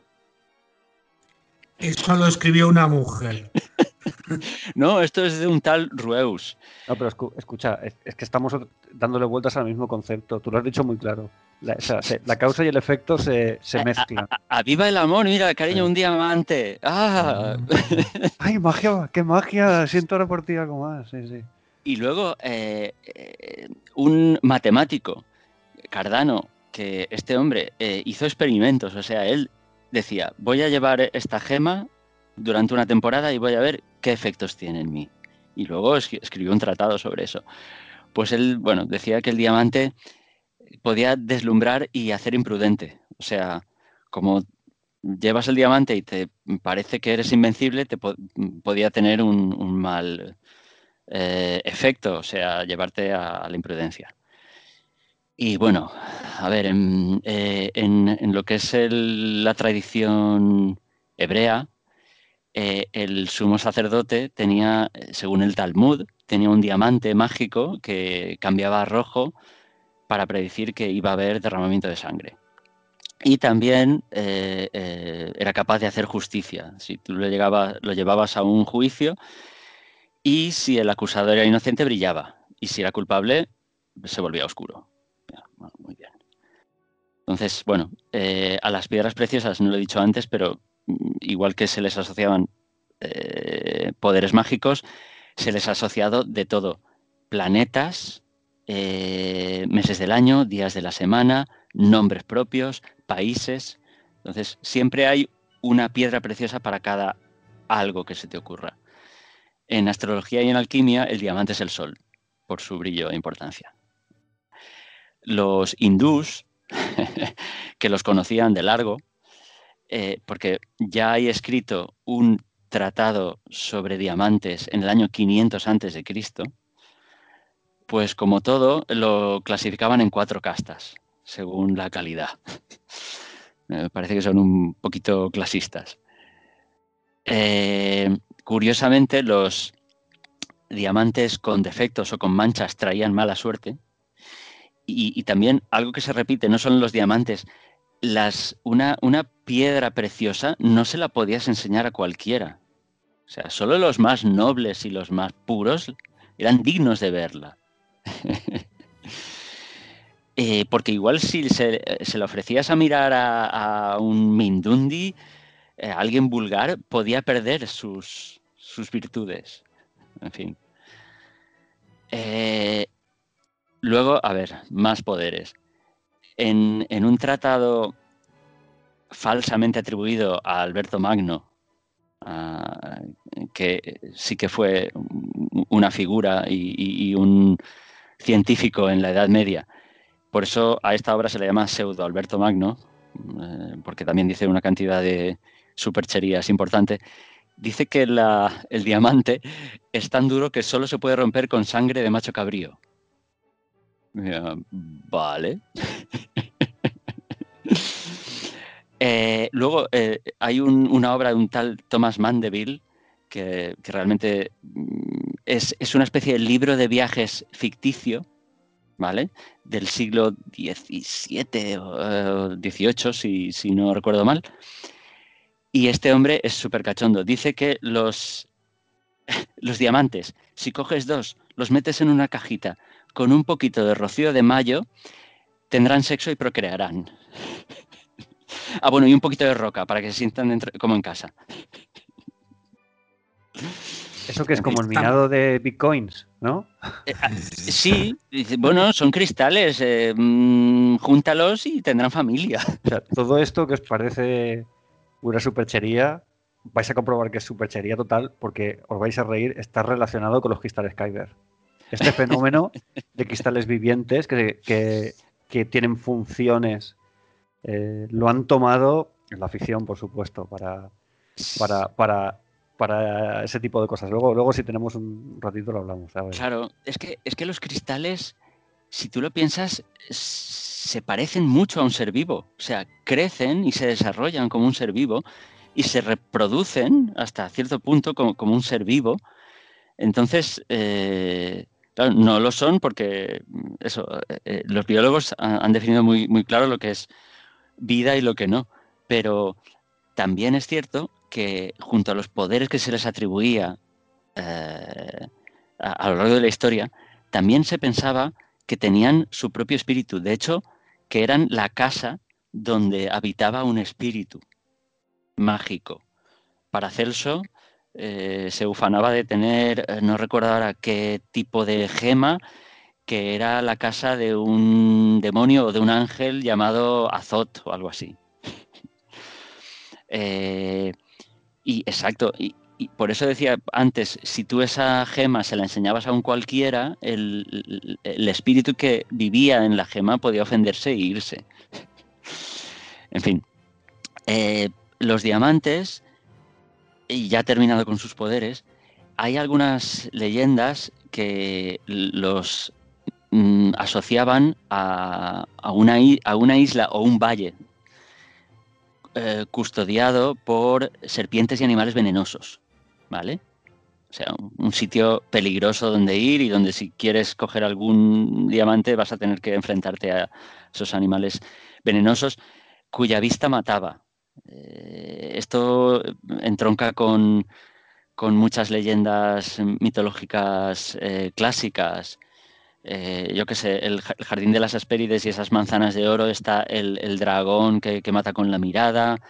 Mm, eh, eh, hay también leyendas que sitúan a Alejandro Magno yendo a la India y yendo a, ese valle lleno de serpientes venenosas y cómo mata a las serpientes con escudos, tipo, tipo la gorgona, Medusa al estar asociados en, ese folclore a animales venenosos, ¿qué pasa? Eh, lo que se parece cura.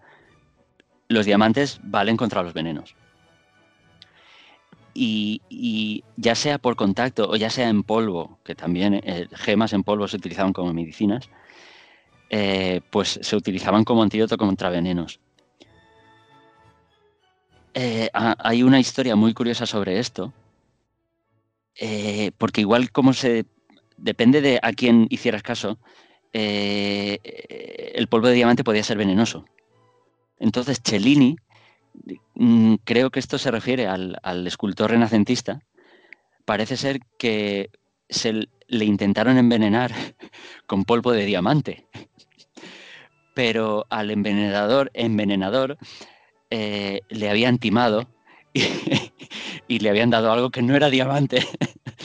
Así que Cellini dijo que él eh, tuvo la suerte de no morir porque, bueno, en realidad se había tomado polvo de circonita o algo así. Pero, pero ¿morían porque al tomarlo se envenenaban o morían a la hora de ir al baño y miccionar? imagínate miccionar diamante, o sea... Eh, hombre, yo creo que lo, lo cagarían. Perdonarían de cuerpo pero eh, no sé, yo creo que si lo hacían polvo muy, muy, muy, muy fino, pues no pasaría nada. Pero yo cuando leía esto, eh, me acordaba de haber leído que el, polvo de vidrio es tremendamente peligroso porque tú lo echas a un vaso de agua y no se ve, porque se vuelve invisible, tiene el mismo índice de, difracción que la luz y es invisible, pero tú te lo bebes y esos fragmentos son agujas que te rebanan eh, eh, el tubo eh, digestivo desde el momento que entran. Entonces mueres por hemorragias internas. Entonces yo no sé, claro, mm, no lo sé. Porque cuando dicen que, que las piedras preciosas se administraban en polvo, digo, pues tendría que ser un polvo muy fino y además, según leí en un sitio, estuvieron en las boticas de Europa hasta el siglo XVIII. O sea, no hace mucho. Entonces, bueno. Y, en fin, hay una cantidad de diamantes eh, ejemplares eh, eh, asombrosa y con historias maravillosas. El diamante Gran Mogol, el Koh i Nor, Montaña de Luz, el diamante Orlov, que perteneció a Catalina II y luego seguramente se perdió y fue tallado en, piezas más pequeñas como el Gran Mogol, el Regente, el Espejo de Portugal. Eh, inicialmente era de Felipe II y se perdió en la Revolución. Eh, el estanque, también de Felipe II y saqueado por los franceses, como no. Eh, el florentino, el pigot, el sansi, en fin, Mm, el, Hope y el diamante este que sale en Titanic. ¿Ese existió? Sí. Eh, si, no lo he entendido mal, eh, ese diamante venía del, eh, del regente eh, a ver si no lo estoy confundiendo, porque, exacto, el, regente tenía un leve tono azulado eh, y fue usado por Luis XV en su coronación. Pero bueno, se perdió en la Revolución Rusa, perdió en la, Revolución Francesa, y luego aparecieron otros que posiblemente, como eran azules y eran también enormes, se suponía que habían sido tallados a partir de ese. Uno es el Hope, que se llama así porque lo adquirió una familia americana apellidada así, y otro creo que es el, que se hundió con el Titanic y que también era azul. Pero eso, no el azul que sacan en la película de, zafiro a lo bestia, sino eh, un tono azulado. Lo que pasa es que ese no sé cómo se llamaba. Y el de la pantera rosa no existe, ¿no? Sí que hay, hay diamantes rosa, pero no lo sé si ese existe. Creo que no. Luego, en fin, por nombrar al, más, más famoso, el Culinam, el que, que bueno, el pedrusco se, se talló en 150 piedras, incluyendo nueve grandes, que son el Culinan 1 al 9 y 96 más pequeñas. El, el Culinan 1 con 530 quilates, 106 gramos. Eh, valor estimado 52 millones de dólares. Está en el cetro de la cruz de las joyas de la corona británica. Y fue el mayor diamante tallado del mundo hasta 1985 cuando fue desplazado por el Golden Jubilee Diamond, que lo tengo un poquito más abajo, y que lo tiene ese gran amante de la democracia, que es el rey de Tailandia. Mm, sí, sí, sí, sí. Regaló por su 50 aniversario en el trono. Eh, creo que este ya murió ahora, hay otro, creo que está el hijo. Y el tallador de ese diamante que inventó una talla adrede de 150 facetas, perdón, 105, eh, es también Tolkowski y es el que decía yo, sexta generación de una familia de talladores que se viene dedicando a eso desde, no sé, siglo XVIII. Y, en fin, si queréis terminamos aquí los, los diamantes porque solo hemos hablado de una gema. Pues pasamos al corindón, que eh, en, realidad engloba a los zafiros y los rubíes, que tienen su propia personalidad, pero bueno, es el mismo mineral, ¿vale? Corindón viene del sánscrito Kuruvinda, que posiblemente se, especula con que sea un topónimo. Y es que eso durante muchos siglos realmente los zafiros y los rubíes que se conocían venían de ahí. Eh, no tiene ninguna fórmula química complicada, es óxido de aluminio. Aluminio y oxígeno.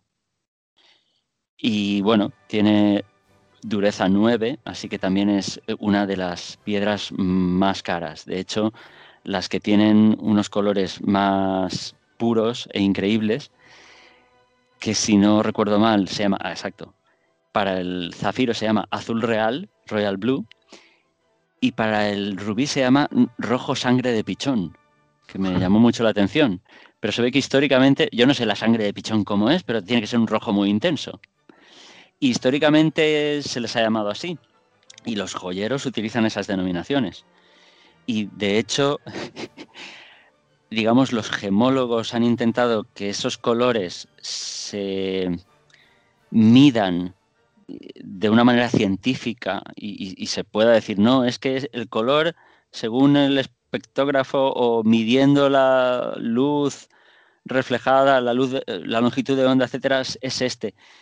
Pero esto a los comerciantes no les mola mucho, porque dice, no, porque si, si dependemos de los científicos que van a ir a la verdad objetiva, me dejan menos margen a mí como comerciante para inventarme cosas bonitas y camelar al personal y decir, no, pero mira qué rojo más bonito, tal.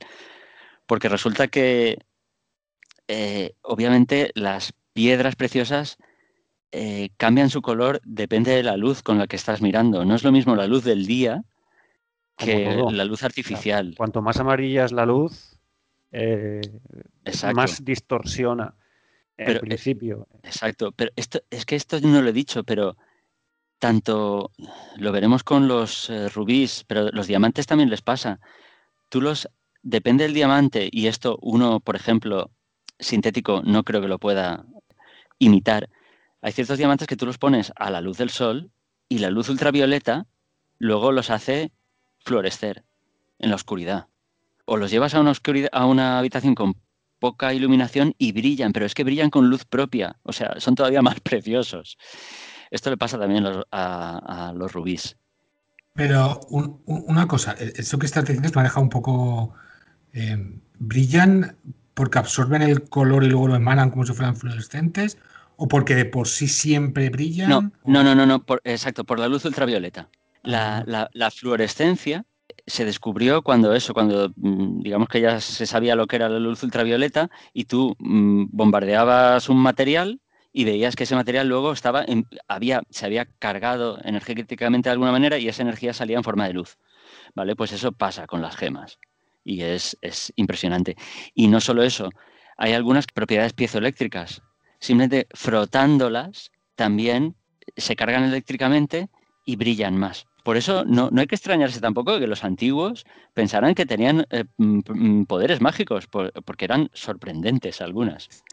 Es muy curioso, ¿eh? es muy curioso. Pues eh, empezamos hablando de los zafiros. Los reyes lo llevan en su cuello como poderosa defensa contra el mal. Esto es de, del Damigerón. ¿vale? Es un tratado que ya Plinio el Viejo lo utiliza como fuente. Eh, y que es un lapidario que, tuvo su importancia en la antigüedad. Y como anécdota diré que eh, tiene dos, partes y dos autores. Uno es Damigerón y el otro un tal Evax, como las compresas, tal cual. se supone que es un rey de mm, Arabia o de África, en fin. Pues eh, la palabra zafiro viene del griego, zafeiros, y este de sapir. Y ahí ya se le pierde un poco la, eh, el rastro. Algunos dicen, y a mí me gusta bastante, que quizá venga del sánscrito saniprilla, ese sapir saniprilla, que significaría sagrada o preciosa para Saturno. Porque prilla significa preciosa. Y de ahí el nombre de la hermana de Rach y un nombre de chica hindú bastante habitual. Bueno, es posible que se atribuyera a Saturno, bueno, podría ser. Hay una clase de Ginebra que se llama Bombay Sapphire. Bombay Sapphire. Que está particularmente buena. ¿eh? Sí, es, es ese azul, claro. Sí, la, esa es la Blue Bombay. Mm, Bombay Sapphire. Me, ha venido a la mente ahora con, así de preciosa y de. Está buena, está buena. Sobre todo cuando la haces con unas fresitas y un poco de picante. Os lo recomiendo. Pues si le pones un diamante dentro ya te cagas. Yo, a mí, en fin, todo lo que no sea un gazpacho. soy, de, los tuyos, Víctor. no, es que ya en el momento empiezas a. Ni un poquito de no sé qué, y un poquito de no sé cuánto. Tal. no, yo prefiero un Bloody Mary directamente, que ya es mi, zumo de tomate directamente con, probado. con su apio. Lo has probado. A ver. siempre digo lo mismo. Eh, un día vienes a mi casa, ¿vale? Y hacemos eh, un gin tonic normal, ¿vale? Y hacemos un gin tonic, como te digo yo, con un poco de fresa y un poco de picante. Y lo pruebas. Y entonces me dirás. Eh, Hace años probé, probé, una ginebra azul muy buena, pero claro, no tenía estos aditamentos. la Blue Bombay no es azul. La botella es azul. Vale, vale, vale, vale, vale. Pero no es, de color azul. Pues entonces, ah. vamos. A la mía le pones limón porque a mí la tónica no me va. a, mí la tónica sí, mira, ¿ves? Algo que hicieron bien los ingleses. Es que si le pongo limón, es un cubata de ginebra. Bueno, mm, ya, eh, me, voy a desdecir, no fueron los ingleses los que descubrieron que la quinina era buena, fueron los españoles. Pero unos siglos después los ingleses ya se, convencieron. Esto sí se lo debo a Rocabarea también. Eh, a ver, estamos hablando de ginebra azul. bueno, pues que sepáis que el zafiro no siempre es azul, ¿vale? Eh, antes eh, lo he dicho de pasada, el leucozafiro. Leuco es eh, blanco, ¿vale? En, griego. Luego, zafiro transparente. Cuando el corindón es transparente, pues se le llama así. Pero es que hay piedras de otros colores, excepto las que son rojas, que esas sí que son rubíes. Para corindón amarillo o anaranjado, esos son zafiros. Y hay una palabra eh, súper chuna que es patparatsha, que es etimológicamente viene del sánscrito y viene del color de la flor de loto y que denomina ese tipo de, zafiro, que por cierto, no es que se encuentre solo de manera natural, sino que si tú coges un zafiro y lo calientas, se puede volver de ese color. O sea, hay que tenerlos bien puestos para coger una joya de ese tipo y decir, voy a ver qué pasa si le hago perrerías. Y, bueno, así descubrieron que, exacto, diamantes turbios, si los calientas o, si los sometes a rayos gamma, se vuelven transparentes. Ay, qué lástima, es, que ahora es radiactiva. Ya, pero ahora mira qué piedrolo. ¿Y no se queda de color verde, como Hulk? Eh, ahí está, eso es lo que no entiendo. Eso, los científicos me lo tienen que explicar.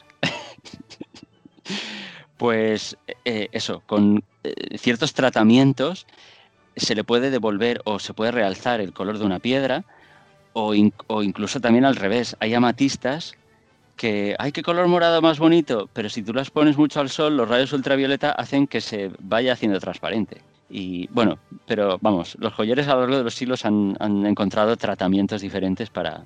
La amatista destiñe. Sí, es una de las cosas que le puede pasar. Vale, mira, antes decía que tostando el, zafiro, supongo que dependerá de la temperatura, pero hasta los 2000 grados el azul se vuelve más intenso. Te puedes cargar la piedra, le pueden salir grietas, eso es lo malo. Pero bueno, poderes, poderes que tiene el zafiro.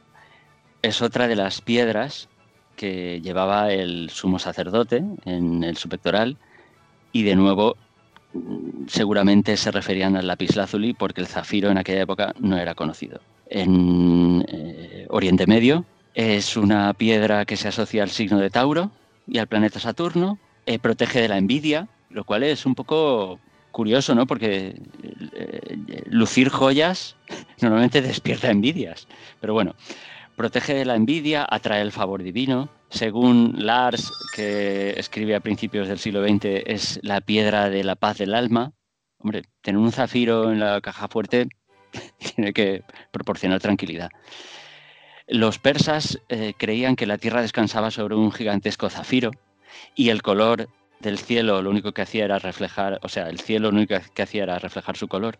Eh, una variante de esto es que el cielo es un zafiro en el que la tierra estaba engarzada eh, según San Epifanio, que eso en el siglo creo que III y es uno de los primeros autores cristianos que habla de piedras preciosas, las tablas de la ley de Moisés están grabadas en zafiro, lo que no tiene mucho sentido porque un zafiro eh, seguramente se refería al lapislázuli, de nuevo. Para Marbodio es una piedra asociada para uso eclesiástico porque como es azul, eh, ayuda a revelar fraudes y a descifrar los oráculos. Mm, para otro autor, Bartolomeo Anglico, eh, es un antídoto contra venenos. Mm, eh, como os decía antes, para Alberto Magno protege la vista, cura enfermedades oculares mediante contacto con los ojos, puede curar el absceso, que es una especie de inflamación de, los tejidos y de hinchazón. Otra más, y que esto no lo había dicho aún, los, el corindón, los, los zafiros, los rubíes, presentan, muchos de ellos, un fenómeno llamado asterismo y es que parece, que tengan una estrella en su interior. Y es que suelen tener inclusiones en forma de eh, agujas orientadas y es que forman estrellas. Claro, al final llegas a la conclusión de que esas joyas las ha hecho algún ser mítico y fantástico, no pueden ser casualidad. Bueno, eh, pues eh, eh, ese fenómeno se llama asterismo y pues las que presentaban ese fenómeno pues se, pensaba que eran buenas contra la brujería. En, otros, en otras fuentes he visto que el zafiro curaba la ira y la estupidez. ostras, si fuera de verdad, si curara la estupidez habría que ir repartiendo a palazos. En fin. Quiero un bebedizo de zafiros de esos. A ver si. No, es, mira, la que hablábamos antes, la, para mejorar en el podcast. Tenemos todos un bebedizo de eso y todos a hacer de, como Víctor.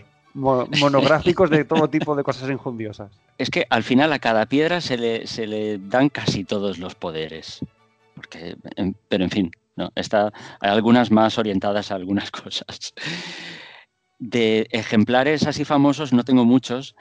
Sí que está el, llamado zafiro de Carlomagno.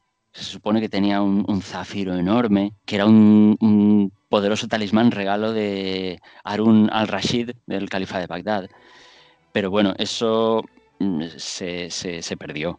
Eso tengo aquí la historia en tiempos de Napoleón, claro, eh, vamos, en 1804 los zafiros que había ahí en, el talismán este eh, fueron sustituidos por vidrio esmaltado. O sea que luego también está el Star of India, 543 quilates, el mayor zafiro con asterismo del mundo. Y bueno, algunos más, pero eh, si queréis pasamos al rubí, que a mí, eso, diamantes, zafiros, rubíes, siempre me han fascinado. La etimología de rubí no, está, no tiene ningún misterio. La, curiosidad es que entra en el castellano por el catalán robí y de ahí venía del latín rubeus. Y bueno, viene de, una raíz proto-indoeuropea que significa rojo. Y, rubí eh, tradicionalmente siempre se ha aplicado a piedras rojas. Eh, si veis alguna fuente muy, muy, muy antigua hablando de rubíes, seguramente no sean rubíes sean granates, sean espinelas o, cosas así, porque todavía no se conocían. Tradicionalmente eh, había algo llamado rubí balaje, que era un rubí de color violáceo, y, eso sí que eh, se aplicaba al rubí que venía de la India. De hecho, eh, lo de balaje se ve que es por un topónimo de allí. Hablaré, ahora enseguida hablo más de las piedras rojas, hablaré de los carbúnculos y de que no son un, mineral como tal, ¿vale? Y, de las espinelas, pero antes termino de, hablar de la tradición y de los ejemplares importantes de, rubíes. Como no, es una piedra del pectoral del sumo sacerdote, o sea, todo lo más precioso aparecía ahí, aunque se supone que realmente no se refería a un rubí, sino podría ser una, cornalina, que también es así de color rojizo, un sardo, no, está muy claro. Hay algunas otras piedras rojas. En la Edad Media en Europa era la más valorada, junto con el zafiro. Los, en la Edad Media los colores vivos se, apreciaban muchísimo. Y por los hindús es la piedra más valorada, llamada Ratnaraj, rey de las piedras preciosas. Curiosamente, eh, los consideraban macho o hembra según su tonalidad eh, se pensaba que el rey de Ceilán, que también en Sri Lanka hay piedras preciosas para aburrir, poseía un rubí luminoso que proporcionaba un elixir de la juventud. Eh, ya os digo, como algunos diamantes, eh, los rubíes podían florecer después de ser o frotados o expuestos al sol. ¿Y qué poderes tenían? Bueno, pues conservaban la salud física y mental del portador, ahuyentaban los malos pensamientos. Según Camilo Leonardi, que es del Renacimiento, reconcilian las disputas. Hombre, un rubí siempre ayuda. Eh, para John Mandeville, el de los diamantes que comentábamos antes, el que posea un rubí eh, vivirá en paz y concordia con todos, no perderá su posición ni sus tierras y evitará todo mal. Además, su casa y sus huertos y viñas estarán a salvo de la tempestad. Eso sí, lo tienes que llevar engarzado en oro y en la parte izquierda del cuerpo. No es difícil, un anillo, tal, perfecto. Para los birmanos o para los indígenas de Birmania, concede la invulnerabilidad, en tanto que se inserte en el cuerpo. Por eso de que es rojo. Todas las piedras rojas, ahora hablaremos de los carbúnculos, ese rojo pues eh, se relaciona con la sangre. Y para terminar con los rubíes, especímenes importantes, en el trono pavo real del Shah Jahan, que esto por favor buscarlo en la Wikipedia porque tira de espaldas, había 108 rubíes. Eh, estaba hecho de oro, piedras, y unos 200 kilos de, piedras preciosas. Pero no era solo esto. Eh, esto estamos hablando del siglo XVII. Es que regalaban tronos de piedras preciosas a otros gobernantes. Eh, a la zarina mm, de, Rusia también le regalaron en el siglo XVII, es que tenían a palazos. El, rubí de la reina de Italia, tengo aquí, que vale 8 quilates, eh, pesa 8 quilates. Aquí ya no, ya no es tanto el tamaño, aunque por ejemplo hay un rubí de 162 quilates, así en, bruto, en un museo, en el, Museo de Historia Natural de Londres. Pero los rubíes y los zafiros llegan a superar el millón de dólares por quilate. Hay algunos ejemplares tan perfectos y dices, 8,6 quilates, Rubí Graph, 8 millones. Rubí Sunrise, 25,6 quilates, más de 30 millones son cosas totalmente exorbitantes. 0,2 gramos de material valen un millón.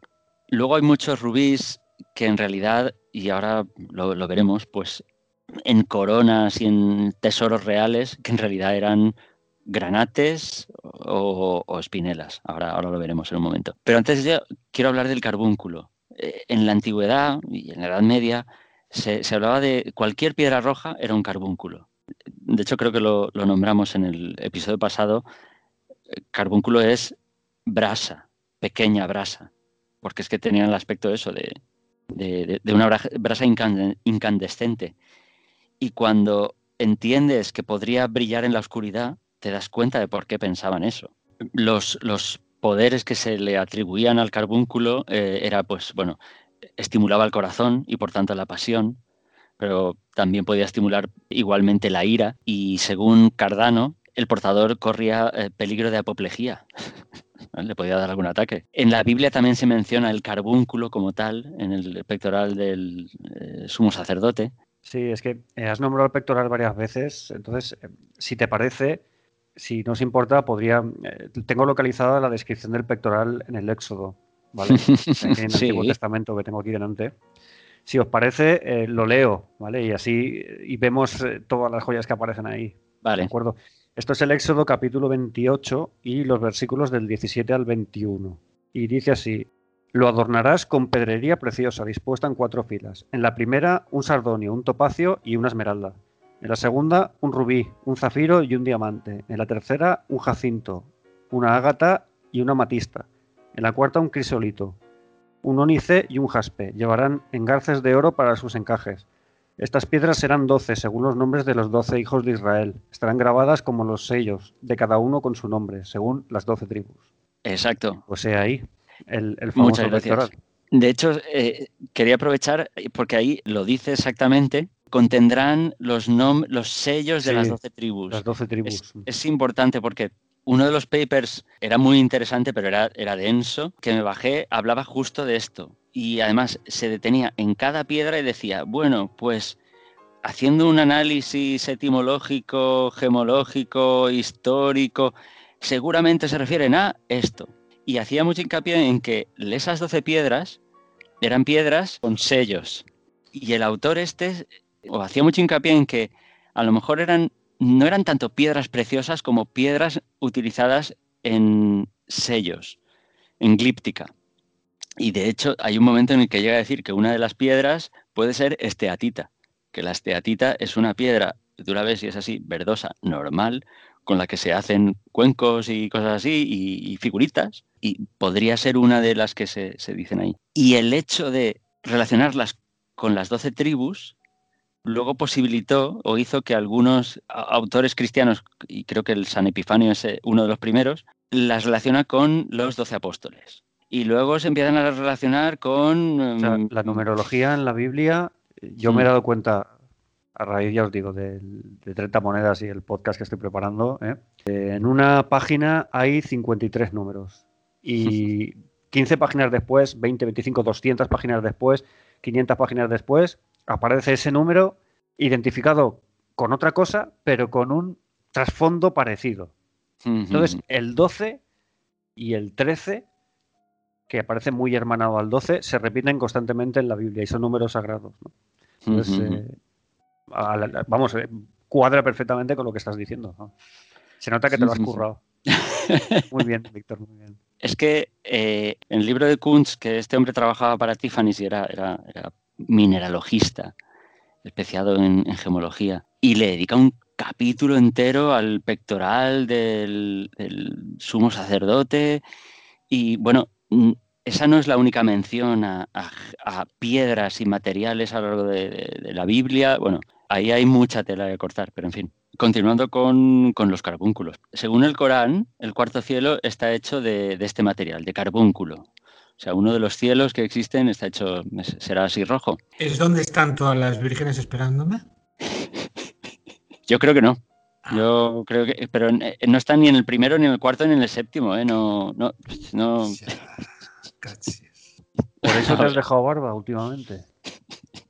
Pero la tengo hace tiempo. No sé, ¿eh? O sea, la tengo ya hace tiempo, ¿eh? A ver si nos van a identificar con un podcast proselitista y, terrorista y todo eso. Miguel Ángel es, es, eh, tiene una explicación. Todo el pelo de arriba ha ido pasando a la parte de abajo, ya está. Sí, se ha escurrido, se ha escurrido todo. Es un mero desplazamiento. Se ha escurrido todo. Por su propio peso. Sí, sí, sí, sí, es así. De hecho, todo lo que tenía aquí en el pecho, no os voy a decir dónde se ha ido ahora. Pero. A ver, mira, eh, para cambiar así de tema, eh, ¿sabíais que tradicionalmente los ojos del dragón eh, eran dos carbúnculos? esos ojos rojos del dragón, ardientes.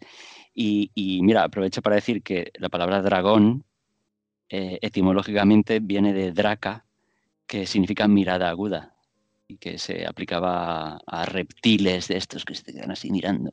Y mirada aguda, que también denota inteligencia, de ahí esos seres tan malvados y astutos. Se pensaba que estas piedras rojas eh, eh, no era solo que brillaran, sino que podían hacer hervir el agua. Tú las echabas al agua y, ellas solas hacían que hirviera.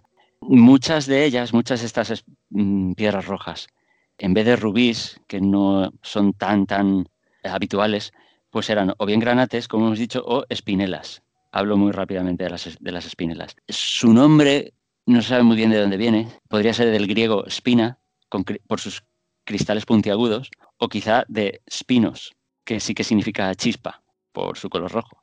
Eh, es un aluminato de magnesio, o sea que no está muy lejos de la composición química del, eh, corindón. Le añades magnesio y ya lo tienes.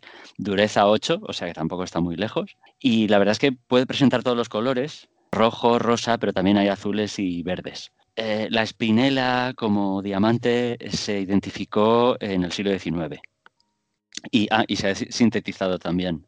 Pero claro, pues hasta entonces resulta que una gran espinela roja de 415 quilates de la corona de Catalina II de Rusia se pensaba que era un rubí, luego, bueno, pues se ha sabido que era una espinela.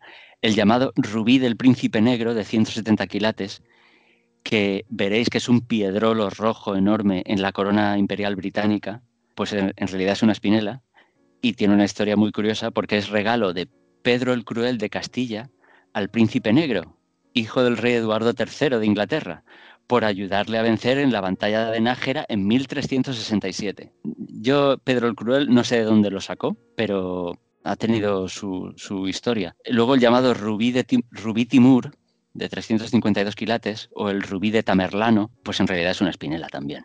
Y también tiene una historia apasionante porque pasa de manos de shahs a mano del sultán, luego de los tártaros, luego de Shah Jahan, como hemos dicho, es que lo engarza en su trono pavo real, luego al final se lo quedan los ingleses, como todo. En la corona de Wittelsbach también hay piedras rojas que durante siglos se pensó que eran rubíes y son espinelas. El rubí Costa de Bretaña, que también tiene una historia que empieza en la Edad Media, es otra espinela. Pero bueno, el nombre rubí ha sido muy socorrido. Y con esto terminamos el corindón. ¿Queréis que pasemos a hablar del berilo y la esmeralda? Que la esmeralda es una variedad de berilo.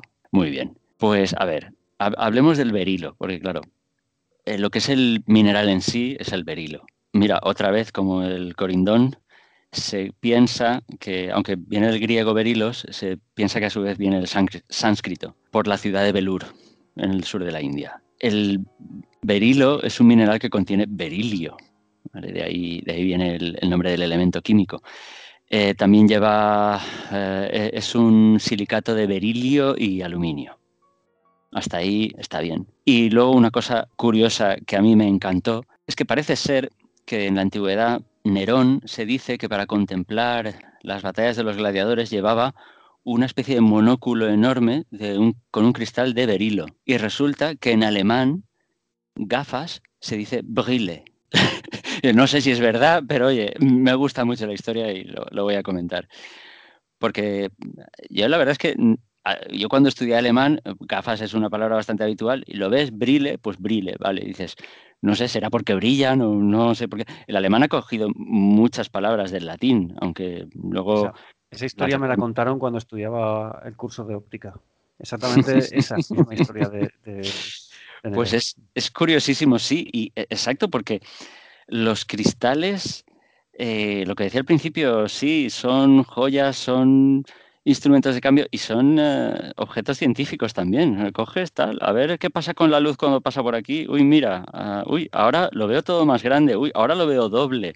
En fin, muy, muy curioso. Del berilo en general, mineralógicamente, el berilo engloba a varias piedras, como sería la esmeralda, el agua marina y luego otros minerales como la goshenita y la concita, si no me estoy confundiendo con el topacio. No me estoy confundiendo, vale. Pero también es cierto que el berilo, así en joyería, pues es una piedra verde. No verde esmeralda, entiendo, lo utilizarán comercialmente, bueno, un berilo. O una piedra transparente de este tipo. Pero eso, que sepáis que hay una variante que se llama Bixvita, de color rojo uva tinta, hay un berilo dorado, la morganita, no la concita, la morganita es rosa, Pepe. El heliodoro, que significa regalo del sol, es, de color verde amarillento y la goshenita es incolora. Pero aquí la que, que triunfan son el agua marina y, la esmeralda. Gosher la goshenita. de Gosher, exacto. aquí los cazafantasmas. Igual llevaba, la herramienta llevaba un cristal de el cañón. El cañón no, pero ella, ella, estaba. El personaje lleva como diamantes en la cara o algo así, no sé si os acordáis. Purpurina, eso, se llama purpurina. Ah, vale, vale, vale. Mira, del, del berilo así, como, como has mencionado tú, Pepe, sale en el pectoral del sumo sacerdote, se asocia con Escorpio y mira, esta es para los abogados. Ayuda contra los enemigos en batalla y en los litigios. Agudiza el intelecto, también vale para el podcast. Cura la pereza. Vuelve al portador inconquistable y agradable al mismo tiempo. Esto lo dice Arnoldo Saxo. Según Cantimpré, que es uno de los autores también que, Es que no he mencionado la lista de autores porque si no se, se hacía demasiado largo, pero tengo ahí un listado. Pues según Cantimpré, reaviva el amor de los casados y une a los cónyuges en concordia esto también pasa con, la esmeralda, como veremos ahora. Y según Lars, que, es ya del siglo XX, procura buen humor, agudiza el ingenio, infunde juventud y salud. Y según Tolkien es una piedra élfica. Aragorn la encuentra de camino a Rivendell, que se la deja a Glorfindel como señal. Dice, es un berilo, una piedra élfica, como les gustan las cosas verdes. Pero oye, vamos a hablar de esmeraldas, que son fascinantes. La esmeralda sobrepasa a todas las piedras verdes en intensidad y color, y aún a las hojas verdes de las plantas, y da al aire alrededor su brillo verde. Su color calma la vista a todos aquellos que la tallan y la pulen. San Isidoro. ¿eh? San Isidoro, eh, entre sus obras, eh, pues a temas de lapidario le ocupa un buen trecho. La, esmeralda se caracteriza por ese verde inconfundible y de hecho viene del griego smaragdos, que directamente significa piedra verde. Pensar que en valenciano normalizado es maragda, que se parece mucho a smaragdos. Y bueno, eh, algunos lo relacionan con una raíz semítica que podría significar brillar, pero bueno, ya no está más claro. A ver, los, los defectos de la esmeralda, porque es muy complicado que, sea totalmente transparente, sin ninguna inclusión y de ese verde intenso. Eh, los, los, defectos se llaman jardín, se llaman jardines. O incluso en, inglés lo llaman así, entiendo que con la palabra que viene del, francés jardin.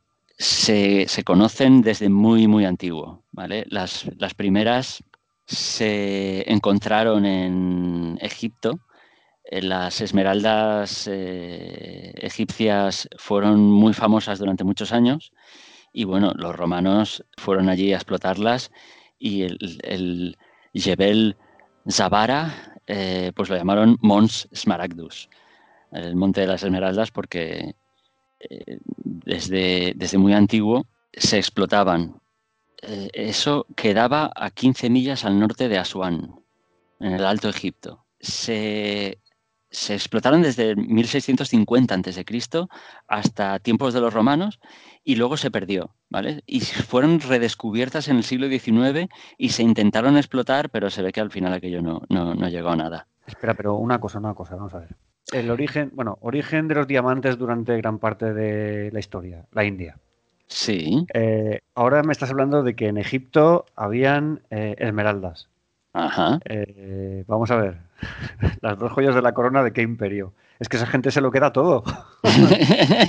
es que, joder.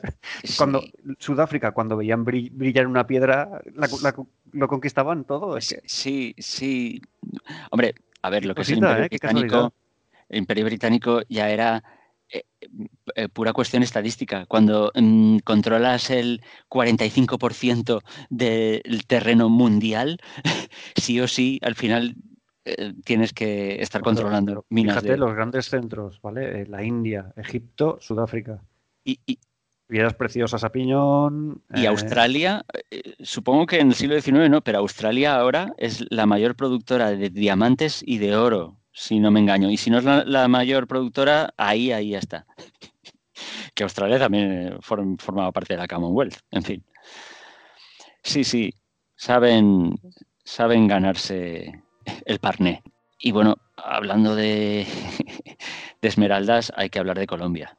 Y hay que hablar de, de los incas, bueno, más bien de los chipcha, que eran los indios que vivían en la zona donde eh, había minas increíbles de esmeraldas y los que comerciaban con ella y llegaban hasta, hasta el norte, hasta los aztecas y a los incas, etc. Los conquistadores españoles las traen en 1537 porque descubren la mina de Chibor y Chibor y Muzo, que está a 60 Muzo está a 60 millas al norte, siguen produciendo esmeraldas de la mejor calidad en el mundo. Hay algunas otras localizaciones también en África, creo que en la India o en Sri Lanka también, porque allí hay de todo tipo, y que también, pero tradicionalmente, vamos, las, colombianas son las mejores. Hay historias con los conquistadores y las esmeraldas. Eso, Pedro de Alvarado en 1535 habla de una supuesta diosa humiña a la que el pueblo adoraba, encarnada en una esmeralda del tamaño de un huevo de avestruz que se supone que era el corazón de la diosa. Y los sacerdotes del templo promovían las donaciones de esmeraldas para reunir a la diosa con sus hijas. Enternecedor. Eso en la eh, zona de Colombia. Sí, sí. Luego, cuando los españoles conquistaron Perú, eso, gran número de esmeraldas cayeron en sus manos. Y un fraile dominico llamado Reginaldo de Pedraza, que acompañaba la expedición, persuadió a los soldados de que las verdaderas esmeraldas no podían romperse porque eran más duras que el acero. Entonces, ¿qué hacían los soldados? Golpe. Uy, está rota. Tiro los trozos. Y el dominico detrás recogía los trozos. Seguramente. Es una hipótesis. Le venía, le venía de apellido. Mm, para acabar un poco con los españoles, los aztecas también tenían esmeraldas y Hernán Cortés le envía al emperador eh, en 1525 eh, los grandes tesoros de México y le envía una esmeralda tan grande como la palma de una mano, llamada Esmeralda Isabel por eh, la esposa de Carlos. las más grandes y, y, puras, las sudamericanas. Y poderes mágicos. Aparte de que es nombrada en la Biblia, es una de las cuatro piedras que le dan al rey Salomón poder sobre toda la creación, esta piedra verde eh, se asocia al planeta Venus y al signo de cáncer y también está relacionada con el saber esotérico, porque yo no sé si conocéis a Hermes Trismegistos, que es un supuesto autor de un saber oculto, eh, que además eh, y, esotérico y mágico. Exacto de, bueno, de ahí viene la palabra hermético. muy hermético, sí, del silencio. Era tan difícil de entender que esto es hermético, o sea, no, no lo entiende nadie, no, es, solo, solo los que están dentro. Bueno, pues eh, Hermes Trismegistos eh, se le atribuye la obra La tabla de esmeralda, que se supone que está inscrita ahí en, una esmeralda enorme. Eh, según Marbodio, proporciona memoria y elocuencia. Esto lo necesitamos mirar eh, Esmeraldas Colombia y Amazon, por favor, y encargar una para cada uno. Voy a buscar una El berilo, el berilo igual es un poquito más barato, ¿no? Eh, hombre, eh, pues es posible. Sí, si no tiene un color tan vivo, pues igual sí. ah, mira, esto mola. Revela la verdad, es enemiga de encantamientos y de engaños. O sea, también contra, contra encantamientos, contra magia. Otorga clarividencia o, o ayuda a predecir el futuro. Esto lo dicen San Epifanio y Damigerón. Y como está asociada a Venus, también revela la verdad o falsedad de las promesas de amor. Es decir, pierde el color o se vuelve blanca si un amante es infiel. Cuidado, ¿eh? Alberto Magno eh, la considera enemiga de la pasión sexual, aunque esté asociada a Venus, no sé, será como que favorece el amor casto. Y Agrícola también Georgis Agrícola ah, sostiene que se rompe si toca la piel de alguien que comete algún acto de lascivia. Tú llevabas eh, un anillo con una esmeralda y se te olvidaba quitártelo mientras estabas haciendo algo que no tocaba. Crack. Luego tu marido o tu esposa te decían, ¿por qué se te ha roto la esmeralda? ¿O dónde has metido la esmeralda? Eh, pero eso es airbag, ¿no? Efectivamente. A ver, eh, para eh, reconducir, según Lars, eh, es la piedra de la armonía y la amistad y la sinceridad. según Alberto Magno, agudiza el ingenio, confiere riquezas, siempre que la llevas debajo de la lengua, lo cual es un poco incómodo, y se encuentra en los nidos de los grifos. Ya sabéis, los grifos, los animales mitológicos. O sea, un poco difícil de encontrar. Ah, yo ayer vi cuatro. Hombre, es que ya se Después sabe. De cuántos, después de cuántos gin Tu pueblo es zona de, grifos. Es, conocido. A ver, según Alfonso X, que también tiene un lapidario muy famoso, eh, medieval, eh, es antídoto contra venenos. Y por eso el color verde, pues y Teofrasto dice que basta con colocarlo en la boca o sobre el estómago y ya está. Y además cura las posesiones infernales. Mira, esto al padre Vergara igual le hubiera ido bien. Eh, cura, las fiebres, la epilepsia, calambres, convulsiones, la lepra, las hemorragias. Ah, yo las hemorragias ya no, no veo por qué. Es verde, no es roja. Pero bueno, la disentería y contra el mal de ojo. Y ahí sí que le veo una razón de ser. Es protectora de la vista porque el color verde, al encontrarse en el centro del espectro visible, relaja los ojos y relaja la vista. O sea, lo que decía San Isidoro, eh, San Isidoro es el color que, mejor, que más eficientemente y mejor se percibe por el ojo humano. por eso cuando hay verdes en algún sitio se ven enseguida, aunque sean verdes muy vaídos. ¿eh? es un color que se ve enseguida. Menos esfuerzo haces. Tiene más ganancia para el verde. Y no sé si está relacionado con lo que has dicho antes de la sangre, pero es justamente este color por el cual llevan los médicos, los cirujanos, las batas, porque absorbe mejor, es menos llamativo el rojo gracias a este verde, cuando salpican y cosas Hombre, molaba más cuando iban de blanco impoluto y salían ahí como Dexter, ahí todos salpicados. A ver, solo nos queda ejemplares estaba la Esmeralda Mogol, que hemos hablado de ella, ¿vale? Son 217,8 quilates y unos 10 centímetros de largo. O sea, una, pasada. Y es que las, las, esmeraldas normalmente suelen tener cristales pequeños. En América sí que se encontraron así más grandes, pero a mí lo que me dejó flipando fue que en el Tesoro Imperial de Viena hay un ungüentario, ¿vale? Un, un recipiente para ungüentos tallado en una sola esmeralda de 12 centímetros de alto y 2.680 quilates, es decir, medio kilo. Medio kilo de esmeralda. La corona de los Andes eh, era una corona eh, que creo que estaba en honor de, eh, la Virgen de Guadalupe, si no estoy mezclando cosas, o de una Virgen, perdón, eh, realizada en el año 1599 con esmeraldas de 45 quilates. En total sumaban 1.500 quilates en bruto. En fin, esa era la corona de los Andes.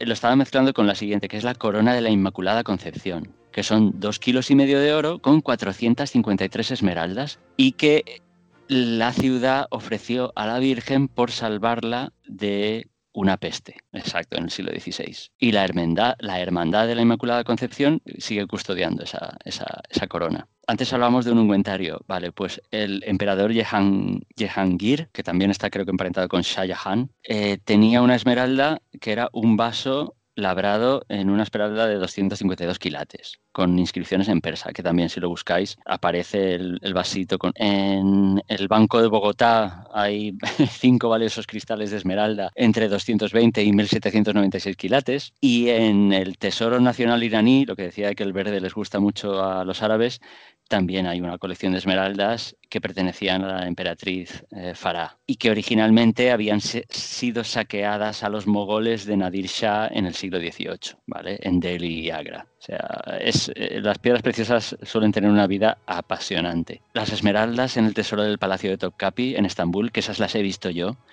y, son impresionantes. Bueno, todo el, todo el tesoro del, del Palacio de Topkapi, yo lo recomiendo. Y para terminar, pues mira, decir que en, 1574 Diego Alejo de Montoya talló una esmeralda esférica de 4 centímetros de diámetro, no estaba mal, que se engarzó en la corona de la Virgen del Sagrario de la Catedral de Toledo. Además, la corona esta llevaba rubíes y perlas. Bueno, pues como esto es España, en 1869 la esmeralda fue robada. O la corona entera, no lo sé, pero se perdió. O sea, ese boloncho pues, seguramente fue tallado en piedras más pequeñas. Y en fin, de las esmeraldas, eh, esto es todo. Puedo hacer un breve comentario del agua marina, que está emparentada, es el mismo mineral y que, bueno, eh, la etimología no tiene ningún misterio, es tiene un color azulado verdoso, viene del, del, del, latín directamente y el inglés además la llama igual, aquamarín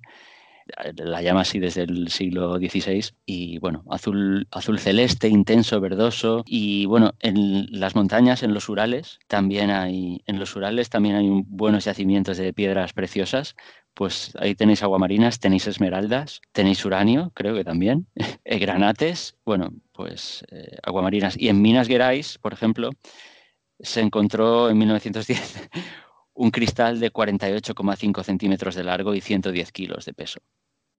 Esto, por lo que decíamos, y el, valor, pues está en, la rareza, en lo, mm, eh, lo, bonitas que sean, tal la dureza. Hombre, simplemente si encuentras un cristal de 110 kilos de peso, ya no puede valer lo mismo que una piedra más rara. Eso, en el Smithsonian, en el Museo Smithsonian hay una gema tallada de 911 quilates, cuarto de kilo, cuarto y mitad. En fin, eso, es una gema también muy valorada, pero no, no, no, se la ve tanto, no tiene tanto nombre. No es conocida hasta, hasta la edad moderna realmente. Entonces, no se le atribuyen así tradicionalmente poderes ni, ni, ni, cosas por el estilo. Viendo que, que nos hemos quedado por, casi por la mitad o, más, más mm. de toda la información que, que tenemos aquí, eh, os insto a otro programa más adelante, si os parece bien. Pero vamos a dar el de hoy ya por, por zanjado, vamos a cerrarlo. Y si os parece bien, eh, continuaremos con, con, otra, con otros dos posiblemente episodios, uno más de, de gemas imaginarias, vamos a llamarlas así por el momento, y otra segunda parte de este programa que, que estamos grabando ahora. Vamos a pasar a las despedidas. Yo diría si os atrevéis. Sí. Sí, no, no hay problema. Yo la, yo esta vez no lo he hecho, pero a la próxima me traeré la almohadita aquí. ah, sí, había. Como hay piedras que favorecen el sueño, el podcast está absorbiendo alguno de esos poderes y también favorece el sueño. Eso será, eso será. Muy bien, chicos, pues vamos a, despedirnos ya. Eh, vamos a pasar a las despedidas. Muchas gracias, eh, tío Gamji. Eh, muchísimas gracias a, vosotros, como siempre, por darme la oportunidad. Ahora entiendes lo inconsciente que eras cuando dijiste sí a este podcast, pero es demasiado tarde. Sí, ya es demasiado tarde. Y nada, y también muchas gracias al inconmensurable, grandísimo machote Pepe. ¿Qué tal? Gracias, esta, Pepe. Esta despedida me ha gustado más. Esto me ha gustado más. no, pero, te has fijado que le he dicho solo tío Gambi, no he dicho nada más y luego a ti te lo he dicho ya. Claro, em, empiezas a enfocarlo de la manera adecuada, ¿eh? por ahí. Exacto, exacto. Que no quiero que se me enfaden los contertulios, hombre. Pues nada, chicos, eh, de verdad un, verdadero placer volver a grabar con vosotros. Como siempre, como siempre, de verdad, aprendiendo de, toda vuestra sabiduría. Y nada, nada más que agradeceroslo eh, enormemente. Así que adiós. Adiós.